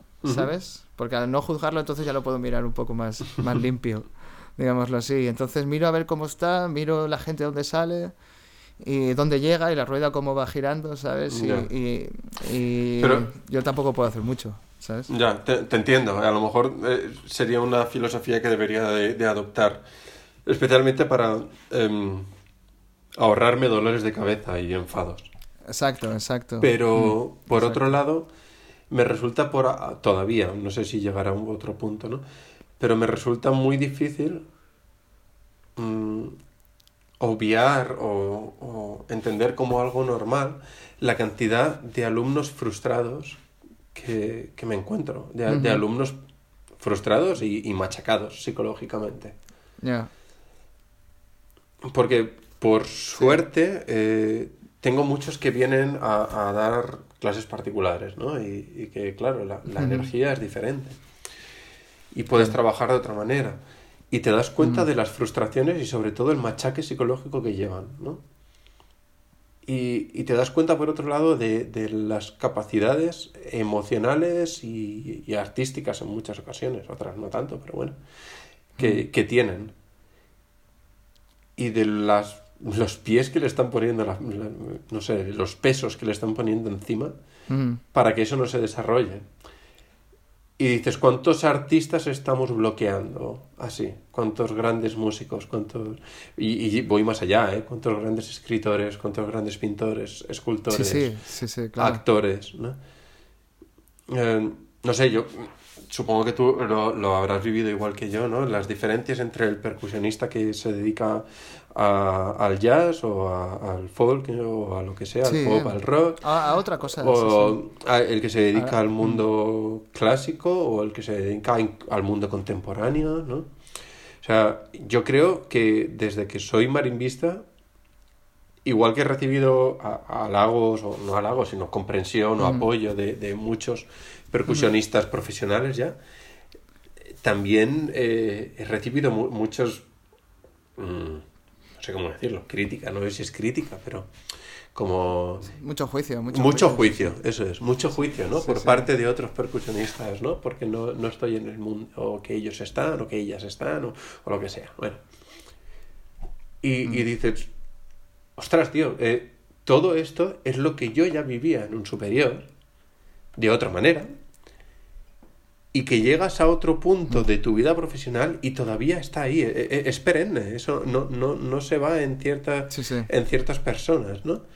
Sin embargo, para mí, yo nunca he tenido problemas en ese sentido. Quiero decir, el que se dedica a la música contemporánea o el que se dedica a, a cualquier otra, creo que no, no hay una, no debería de haber una lucha, todo lo contrario, lo veo igual de necesario, ¿no? Y, por ejemplo, mi, uno de mis grandes maestros y de hecho uno de, de las personas más importantes en, en mi carrera, que fue la primera persona que me dijo que yo podía ser solista y me dio esas alas, fue Cisco Aparici, que se dedica precisamente a la música contemporánea, ¿no? Que también ha estado muchos años luchando, pegándose, pegándose contra la pared. Mucho, eh. mucho. Y ha luchado muchísimo sí, y ha sí, hecho sí, muchísimo. Y, y es un grandísimo percusionista y músico, ¿no? Y lo admiro, lo admiraré siempre. Eh, sería, eh, desde mi punto de vista, estúpida a- eh, si yo me intentara enfrentar y decir que lo mío es mejor a lo suyo. O sea, decir, Claro. vamos a ver, o sea, yo Sí, no, no sí, siento claro, eh, ese mundo, porque lo he intentado de verdad. Yo estudié con él y hice muchos proyectos y todo, y él sabe que lo he intentado y que he estado en muchos. No lo he sentido igual, con lo cual me he ido a la rama mía, ¿no? Mm. Y él está ahí haciendo el trabajo que siente, que admira y que por eso Ujú. triunfa. Por eso está donde Sí, sí. está y por eso la música que él hace Claro. es brillante y por eso el trabajo que él hace es brillante. Y por eso cuando yo voy a un concierto de él disfruto porque sé que lo que está haciendo y, y lo siento, lo veo y lo siento, que lo que está haciendo lo está viviendo desde el fondo de, de su ser y de su, de su mundo artístico. Pero no se me ocurre juzgarle a él por estar haciendo eso. ¿No? No, claro, Claro, claro. luego claro. podemos discutir de, de si el nivel de las composiciones, tanto de lo que yo toco como lo que él, como lo que cualquier persona Eso- toque, pero eso se puede discutir ahora y siempre. O sea, yo puedo discutir sobre si el nivel de una obra de Mozart realmente tiene eso o es simplemente estamos cogiendo como que todo lo de Mozart realmente era un genio cuando hay cosas que son básicas, ¿no? Y, y no, no tenía ningún genio dentro de eso, ¿no? Y no pasa nada por decirlo. Sería igual de estúpido que lo de antes, ¿no? Eso es, eso es, absolutamente igual Sería de igual de estúpido. estúpido ahora empezar a... O sea, si no vas a juzgarlo por una cosa, ya te, ya te quitas, te apartas y ya no lo juzgas por lo otro. Por ¿sabes? nada, por nada, claro. Dices, bueno, eh, no, eh, y ya está. Entonces, creo que, que, eh, vengo a decir esto porque todo eso se fragua en, en esos años en los que tú me estabas hablando del superior, Sí. ¿no? Sí, Que, y esa sí, lucha luego, sí. lucha entre comillas, sigue estando después. Y dices, ¿cómo es posible? O sea, ¿cómo no hemos conseguido quitarnos esa lacra? ¿No?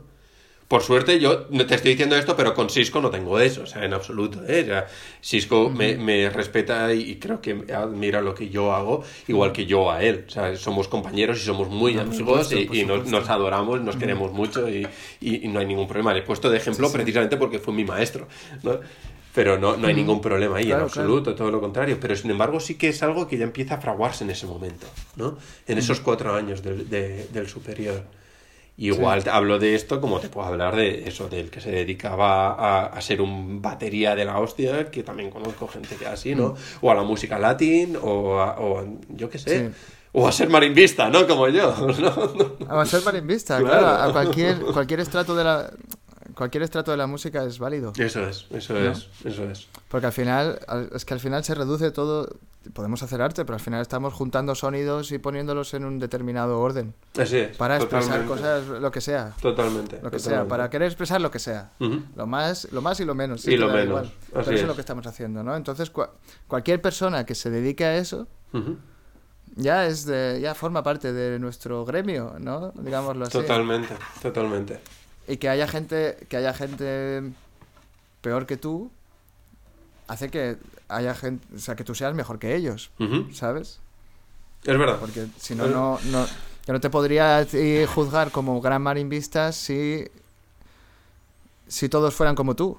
¿no? Si todos, eh, si todos fueran, pero ese no es, no es el nivel, el nivel medio está por debajo, entonces yo veo que tú eres mejor que otros y por eso te admiro y te alabo, ¿no? De alguna manera. Pero es necesario que haya, es necesario que haya eh, todo, ¿sabes? Claro, Es- totalmente. Es necesario. eh, Y, y yo siempre además intento decir lo de mejor y peor, eh, para mí, como pedagogo, he aprendido que no es algo innato. Por supuesto que hay partes innatas, ¿no? En, en todo hay partes innatas.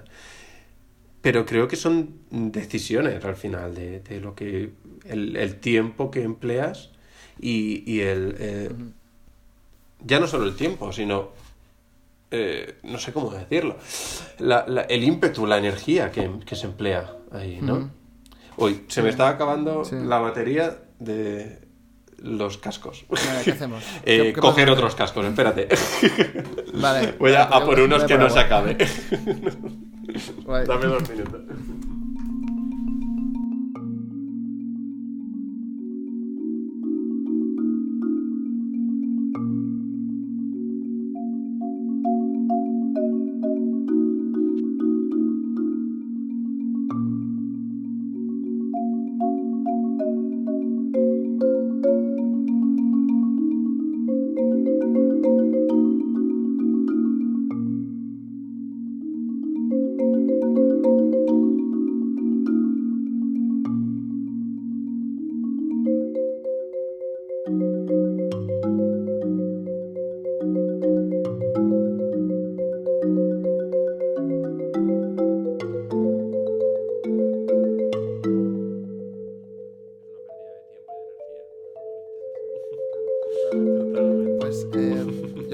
Voy a hacértelas, porque llevamos ya casi cuatro horas.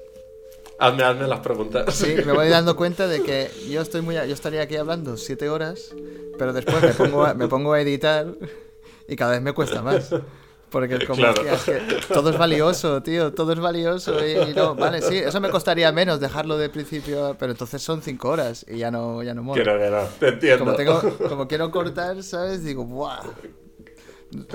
Vamos a las Si tengo- preguntas que han quedado ahí en tu mente. Si tengo muchísima información y es que al final me... Pero bueno, que podría no hacer las preguntas y seguir hablando y ya está. También sería una opción. También Hazme, sería hazme una opción. preguntas. Me interesa Vale. saber qué preguntas tienes. No, es la misma que a todos. Es la misma que... o sea, son estas tres preguntas que ya clausuran el podcast y tal. A ver. Eh, la primera, que claro, también puede dar eh, para mucho, o a lo mejor no, es ¿qué, qué le dirías al Conrado joven? Son las mismas que a todos. ¿Qué le dirías al Conrado joven, pero no lo malo, esto no lo, esto no lo volvería a hacer, sino lo que ya, ya tenía el Conrado joven, que ahora eh, no sé si lo tienes o, o lo perdiste en algún momento, pero, en pero estás orgulloso de ello, ¿sabes? Si tú te vieras a ti y te, te- te tuvieras que decir algo que fuera algo positivo y dices, haz esto, aunque ahora lo veas raro, aunque ahora no estés seguro si es la decisión correcta, tómala, tómala, tómala, esa, tómala porque en- en 20 años, en 10 años me, estás, me estarás ayudando, ¿sabes? Entonces, ¿qué es lo que te dirías a ti? ¿Qué, qué es esa cosa que ya tenía el Corrado joven que te ha hecho llegar hasta aquí y que era buena, ¿sabes? ¿Qué no cambiarías? Eh, creo que, que hay, hay muchas cosas que, que pueden ser más o menos insignificantes, pero hay una que, desde luego, y es lo primero que me va a venir a la mente, posiblemente porque sea la más importante, eh, es no tengas miedo a ser tú mismo. Eh, creo que... Pero, eh, pero eso es porque tú no tenías miedo, porque entonces estarías respondiendo correctamente, te, te llevarías el mini punto. Porque si tú te dices a ti no tengas miedo, te estás dando un consejo, no le estás diciendo no tienes miedo, sigue así. Quiero entenderte, ¿eh? simplemente. O sea, es algo que tú no tuviste nunca miedo y entonces ahora te dirías no tengas miedo, lo estás haciendo bien. El no tener, el no tener miedo está bien. Sí, totalmente. Claro, vale, Eh, vale. Le diría Punto, que mini punto para Conrado. Le diría que, que- que hiciera exactamente lo, lo que hizo, pero posiblemente con menos culpabilidad. ¿Vale? Yo no tuve miedo de, de hacer aquello que creía que tenía que hacer. Sin embargo, la culpabilidad en ciertos momentos me retrasó en hacerlo, en ser yo mismo. pero eso es lo que no te dirías. ¿Me entiendes? ¿Qué? Eso es lo que no te dirías. ¿Entiendes? No. A ver, es que, no? igual me- es que que yo diría es que nunca no- siente la culpabilidad, ¿no? Aún no consigo eh, presentar la pregunta bien, ¿eh? A ver, no la, bueno, tengo que escribir y formularla bien, porque ya te digo que siempre ten- te- mientras la, la pregunto digo, "Pff, no sé si se entiende. Eh, eso, algo que tú ya tuvieras, algo que ya hacías, ¿sabes? Que tú te Sería eso. o sea, "Haz básicamente esto, sería no esto", tener miedo. Simplemente he puesto eh, eh, la, pri- la pequeña Vale, de que a veces tenía culpabilidad eh, por Eso hacer. para otro podcast, las cosas malas Eso, para eso. otro podcast. Para Básicamente otros- le diría eso. O sea, Para el podcast de los saxofonistas, sí, vale. Sí.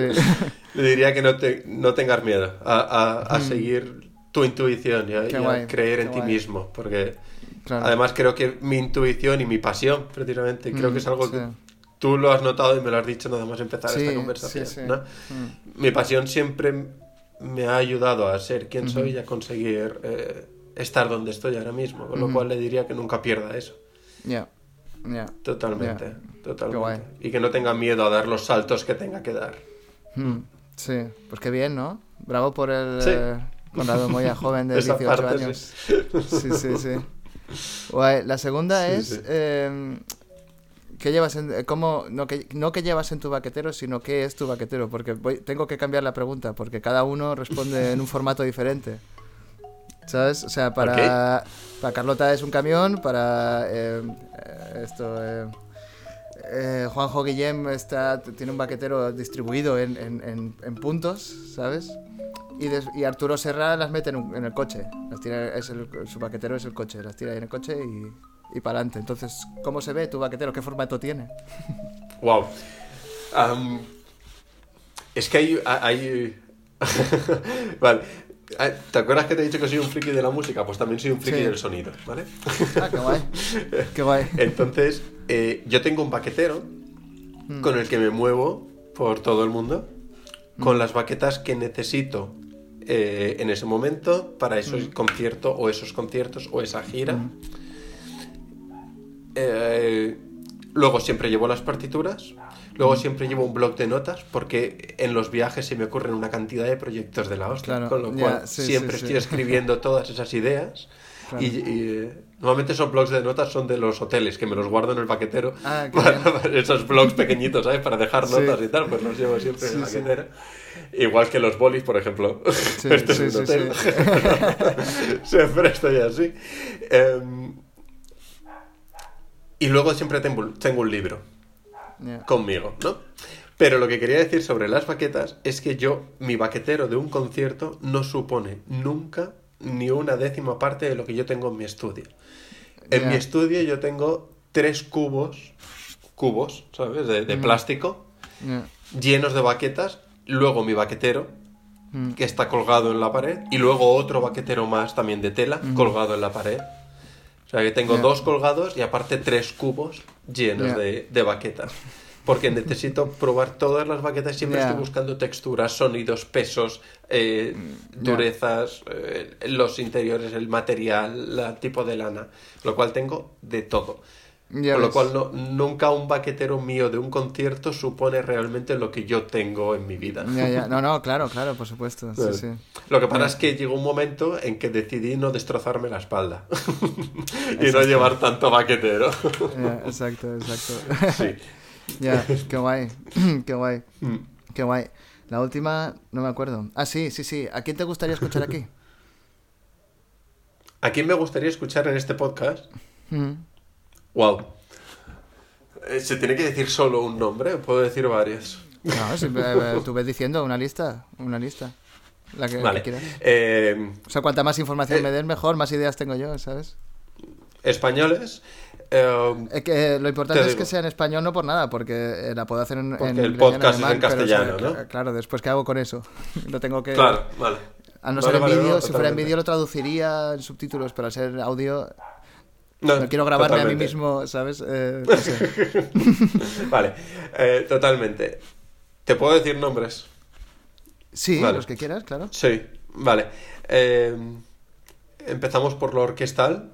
Creo que hay un, dos personas concretamente a las que admiro muchísimo por la pasión que le siguen poniendo a su instrumento todavía y a su, a su profesión eh, eh, dentro de la orquesta, ¿no? Eh, bueno, con un- una carrera y muchos años ya como, como percusionistas dentro de la orquesta. Por un lado está Rafa Mas, Rafael Mas, es el timbalero de la RTV.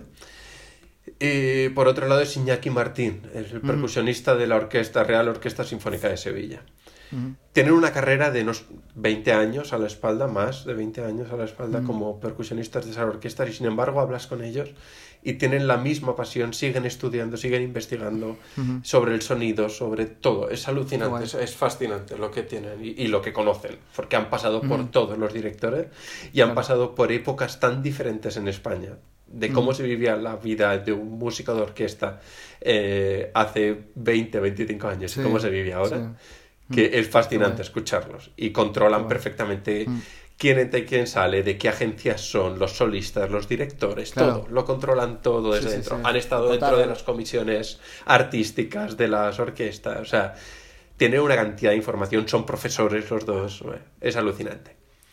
Luego, te recomendaría por supuesto, uh, dentro de la pedagogía de la percusión, a dos figuras que para mí son excelentes.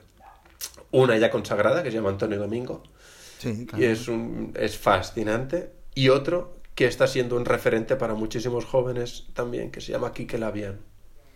Sí que me suena un montón el nombre. Sí que me suena, es que está en todos lados y está, sí. está haciendo barbaridades, barbaridades. Sí. Y está en la Unión Europea, en proyectos de la Unión Europea y está en proyectos de, bueno, de todo. Es, es otro, otro, otro genio.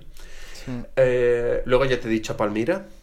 Eh, sí, y también te recomendaría como timbalera, como una de las pocas timbaleras mujeres en España, Actea. Actea, mm. si no recuerdo mal, es Martínez. Ahora ahora dudo, pero bueno, Actea es la timbalera de la voz, uh -huh. de la Bilbao Orquesta Sinfónica. Uh -huh. Y consiguió la plaza de timbales en la audición, en la primera audición que hacía ahí, y la consiguió la plaza de timbales. Y es una de las pocas timbaleras que tiene uh -huh. España. Con lo cual me parece una visión fascinante, creo, de, sí, total, de lo que total. una, como hablábamos antes, una mujer tiene que luchar y, y donde todo Sí. lo que hizo estuvo Sí. también en Maastricht, bueno, estuvo en muchísimos sitios, eh, de academista en algunas orquestas de, de Europa y luego consiguió la plaza y, y también me parece genial, ¿no? Como percusionista, eh, déjame pensar más. Es que tengo mucha gente en la cabeza ahora mismo, pero claro, tampoco quiero repetir porque hemos hablado de Cisco, eh, ¿no? pero Sí. ya has tenido a Juanjo también, con lo cual creo que esa visión más o menos te la, te la están dando, Sí, ¿no? la visión del, es, mus- eh, del mundo contemporáneo. Mm, y- Ya, pero y mi objetivo es, es, es hablar con todos. Pues por supuesto Cisco está dentro O sea, de la lista claro, también. sí, sí, de- de- de- Cisco la lista, París, es, sí, eh, claro, la lista claro. es interminable, pero mi idea es de verdad hablar con todos, poquito a poco, y pero hablar Pues con todos, que- absolutamente con todos, sí, sí, así que tú di nombres que... Cisco, entonces, Ah, pues mm, entonces pero- Cisco mm. también tendrás que hablar con él. Javier Eguillor, creo que, Mm, que sí. como timbalero y todo lo que ha hecho como solista también es fascinante, todo lo que ha conseguido hacer y Sí. lo que está llevando el timbal a donde lo está llevando como solista. Sí. También es fascinante lo que está haciendo, ¿no? Em, ¿Quién más puedo decirte? Hombre, también piensa, en mí, ¿eh? Um, dentro del mundo, estábamos hablando también dentro del mundo de, de los conservatorios públicos y, Mm. y lo que se puede llegar a crear realmente dentro de un conservatorio público y cómo se puede modular todo eso. Está Miguel Ángel Orero. Es el director, Mm. sí, es sí, percusionista y es aparte director del Conservatorio de Castilla-La Mancha. Lo ha creado él todo, desde Sí, cero. el, el cual le damos la enhorabuena desde aquí, que creo que se ha sacado el, el doctorado ahora. Creo que hace- esta semana o hace- Esta eh, semana, esta semana. me, me alegró un montón, digo, bien, tío, otro trabajo de doctorado sobre la percusión, ¿sabes? Más Eso es. información, gente que se Eso dedica es. a ver esto, no solo tocar, sino es, esto, cómo funciona. Voy a daros una información para que la tengáis ahí, que si no lo hubiera hecho yo, nadie hubiera dedicado tanto tiempo a, a esto en concreto. ¿sabes? Y, me- y que, el- es. que, que la gente se esté sacando los, los doctorados de percusión eh, me alegra un montón. Cada vez que lo veo es como... Es ¡oh! fascinante. Más Sí. información Pero es que eh, verdadera, es- digamos, ¿sabes? Sí, sí, sí, sí, sí, totalmente. Pero es que además me parece una persona que, que controla tanto también de cómo encontrar esos huecos dentro del sistema para generar Mm. un sistema de- educativo público mejor, Claro. que lo controla todo al dedillo. E- Es, es Mm. una persona... pff, Yo la admiro muchísimo, desde, vamos, Mm. desde hace muchísimos años, y, y ha conseguido crear un conservatorio público que no tiene nada que ver con, con el resto de conservatorios. Lo cual, desde luego, creo que sería una conversación también muy, muy Sí. buena con él. Sí. Muy, muy interesante, seguro. Sí, el otro día cuando vi lo del doctorado lo pensé enseguida. Dije, este para la lista, seguro. Totalmente. Ya lo, ya lo tenía totalmente. escuchado, ¿no? Pero, Pero sí que me gustaría, eso, eso, es que me gustaría hablar con todo el mundo. Y pa- ¿Sabes lo que sería muy interesante, ya que estamos? Eh, antes me has preguntado por mi carrera, o sea, con los managers y, y todo esto, ¿no? Eh, dos personas, es que una posiblemente, no, lo sé, bueno, da igual. Dos personas que creo que son muy interesantes como gerentes, son percusionistas, pero ahora son gerentes. Uno es Vicent Ross en Valencia. Vicent Ross. Mm, sí. Vicent Ross es el director del Palau. Y otro es Esteban Morales, es el, el gerente de la Orquesta de Extremadura. Ah, Los guay. dos son percusionistas y los dos están dirigiendo desde la gerencia y desde la dirección del Palau. Con lo pues- cual creo que ahí habrían preguntas súper chulas sobre qué Sí, puede sí. hacer la percusión para estar más presente, ese tipo Sí, de cosas. creo que sería súper chulo ver la visión que tienen ya desde otro punto Mm. de vista. Es un tipo de persona con la que yo no he hablado nunca en la vida. Pues sería, creo que, que te encantaría y que además daría muchísima información en los podcasts. Porque, porque ellos están ahí, de verdad. Claro, Ellos claro. están ahí y además, o sea, eh, eh, Esteban ha, ha hecho un trabajo con la OEX que la, la ha subido, o sea, ha, ha hecho, ha hecho barbaridades con esa orquesta. Y guay. Vicent Ross, lo mismo, pero con todo el Palau, o sea, con la programación de todo el Palau, que no es únicamente la orquesta, sino todas las programaciones aparte que tienen, ¿no? Paralelas. Eh, es, una maravilla. Creo que los dos son, son muy interesantes. Sin desprestigiar Mucho. a los otros nombres, eh, creo que estos han, han ganado. Hoy han ganado. Creo que sí, de decir, creo que ostras, tienen- claro, qué interesante. Mira, es, es un. eh, ya había pensado en, en, en ese apartado ¿no? de la música y del percusionista. Es el, el gerente o el que organiza cosas, por ejemplo, el que organiza festivales o el que organiza cursos de percusión y tal. Pero claro, estos eh, me parecen muy interesantes porque, sí, sí, porque pueden dar una visión eh, que yo aún no he escuchado, claro, exacto. Eso. Sí, Ni, Sí. ni tú ni muchísima gente. Claro, exacto, Muchísima. exacto, sí, sí. Guay, tío, qué bien, Hmm. qué bien, me voy muy contento. Incluso, ¿te has planteado Andrés Salado? Es que tampoco conozco a todo el mundo. Vale, Andrés Salado, Andrés Salado. es percusionista, es percusionista de, de- de estudios, pero ahora es uno de los directores más jóvenes, eh, más Mm. Potentes de España. Y estoy seguro de que sí que sabes quién es, pero posiblemente no te has planteado. Igual, ¿Tú sí. te has, eh, has visto que está el programa de prodigios en España? En la 1, el programa este que No. hacen... Eh, yo es que no tengo tele, pero existe. Bueno, es un programa que lo que han hecho es como un... un- tienes talento, Got Talent, todos estos, pero de música clásica. ¿Vale? Y, y son solistas de música clásica y, y todo esto, ¿vale? Sí, sí. Eh, bueno, pues uno de ellos, eh, uno de los que están, de- no es jurado en sí, sino de los que están ahí, es Andrés Salado. Él es aparte el nuevo director de la Orquesta de Extremadura, pero además es un, es un director internacional. Y él es percusionista también, con lo cual está metido en todos esos Ya, ámbitos, ¿no? sí. Desde la parte de, de- de la tele, de, todo, de la radio, y de todo esto Sí, eh, que está tan presente ahora mismo en nuestros días, hasta eh, la parte de la dirección de orquesta, ¿vale? Que él ya ahora es director, como luego, lógicamente, él conoce perfectamente la percusión, con lo cual te podría dar mucha información también de, de, de todos esos aspectos, ¿no? Porque también un director, como director titular, también, Claro, es que aunque yo seas direct- percusionista, tienes que saber, ¿no? Qué puedes y qué no puedes. Y... o sea, a mí me, yo me, me gustaría y, y contactaré con ellos en algún momento es eh, con Trigueros y con Chaumet, También, con claro, Santoncha, claro. claro, que, que me parecen Bueno, claro, Jaume, o- Claro, otra maravilla que- que, encima también que lo, que lo están está petando haciendo y que barbaridades eran- ahora mismo. que lo están petando y que son son y eran muy buenos percusionistas sabes y, Hombre, y- totalmente, totalmente. Mm. y sé que o sea, Sí. los conozco más o menos personalmente a Trigueros lo conozco de que yo era pequeño y después no lo he vuelto a ver nunca igual ha cambiado mucho pero mi recuerdo es que era un tío con el que se puede hablar normal igual sabes Totalmente. Por eso, totalmente. sí, sí, que Claro al final- sí, bueno sí ahora te, ahora, te explico ahora te explico vamos Sí, sí, sí, sí, ¿Te sí, pero bueno, sí, eh, hablamos de cinco todos más. estos. sí Claro que sí. Eh, guay, pues yo creo que eh, voy a hacer la despedida oficial, la cual vale. no significa que colguemos, pero al menos para yo saber cuándo tengo que cortar y subir la música, ¿sabes? Para el final. Vale. Muchas gracias, Conrado. De verdad, ha sido un placer. Ha sido. Un Está súper a gusto, ¿eh? Está súper a gusto. Sí, sí. Qué guay. Igualmente, muchísimas gracias a ti. Buah, sí, yo. Vale, de nada. Sí. Han salido muchas cosas y seguro que saldrán muchas más. Ojalá tengamos otra, otra de estas conversaciones. Sí, sí, eso, mira, eso sí que se puede hacer. Exacto. Pues guay, tío, muchas gracias por venir y nos vemos en el próximo podcast.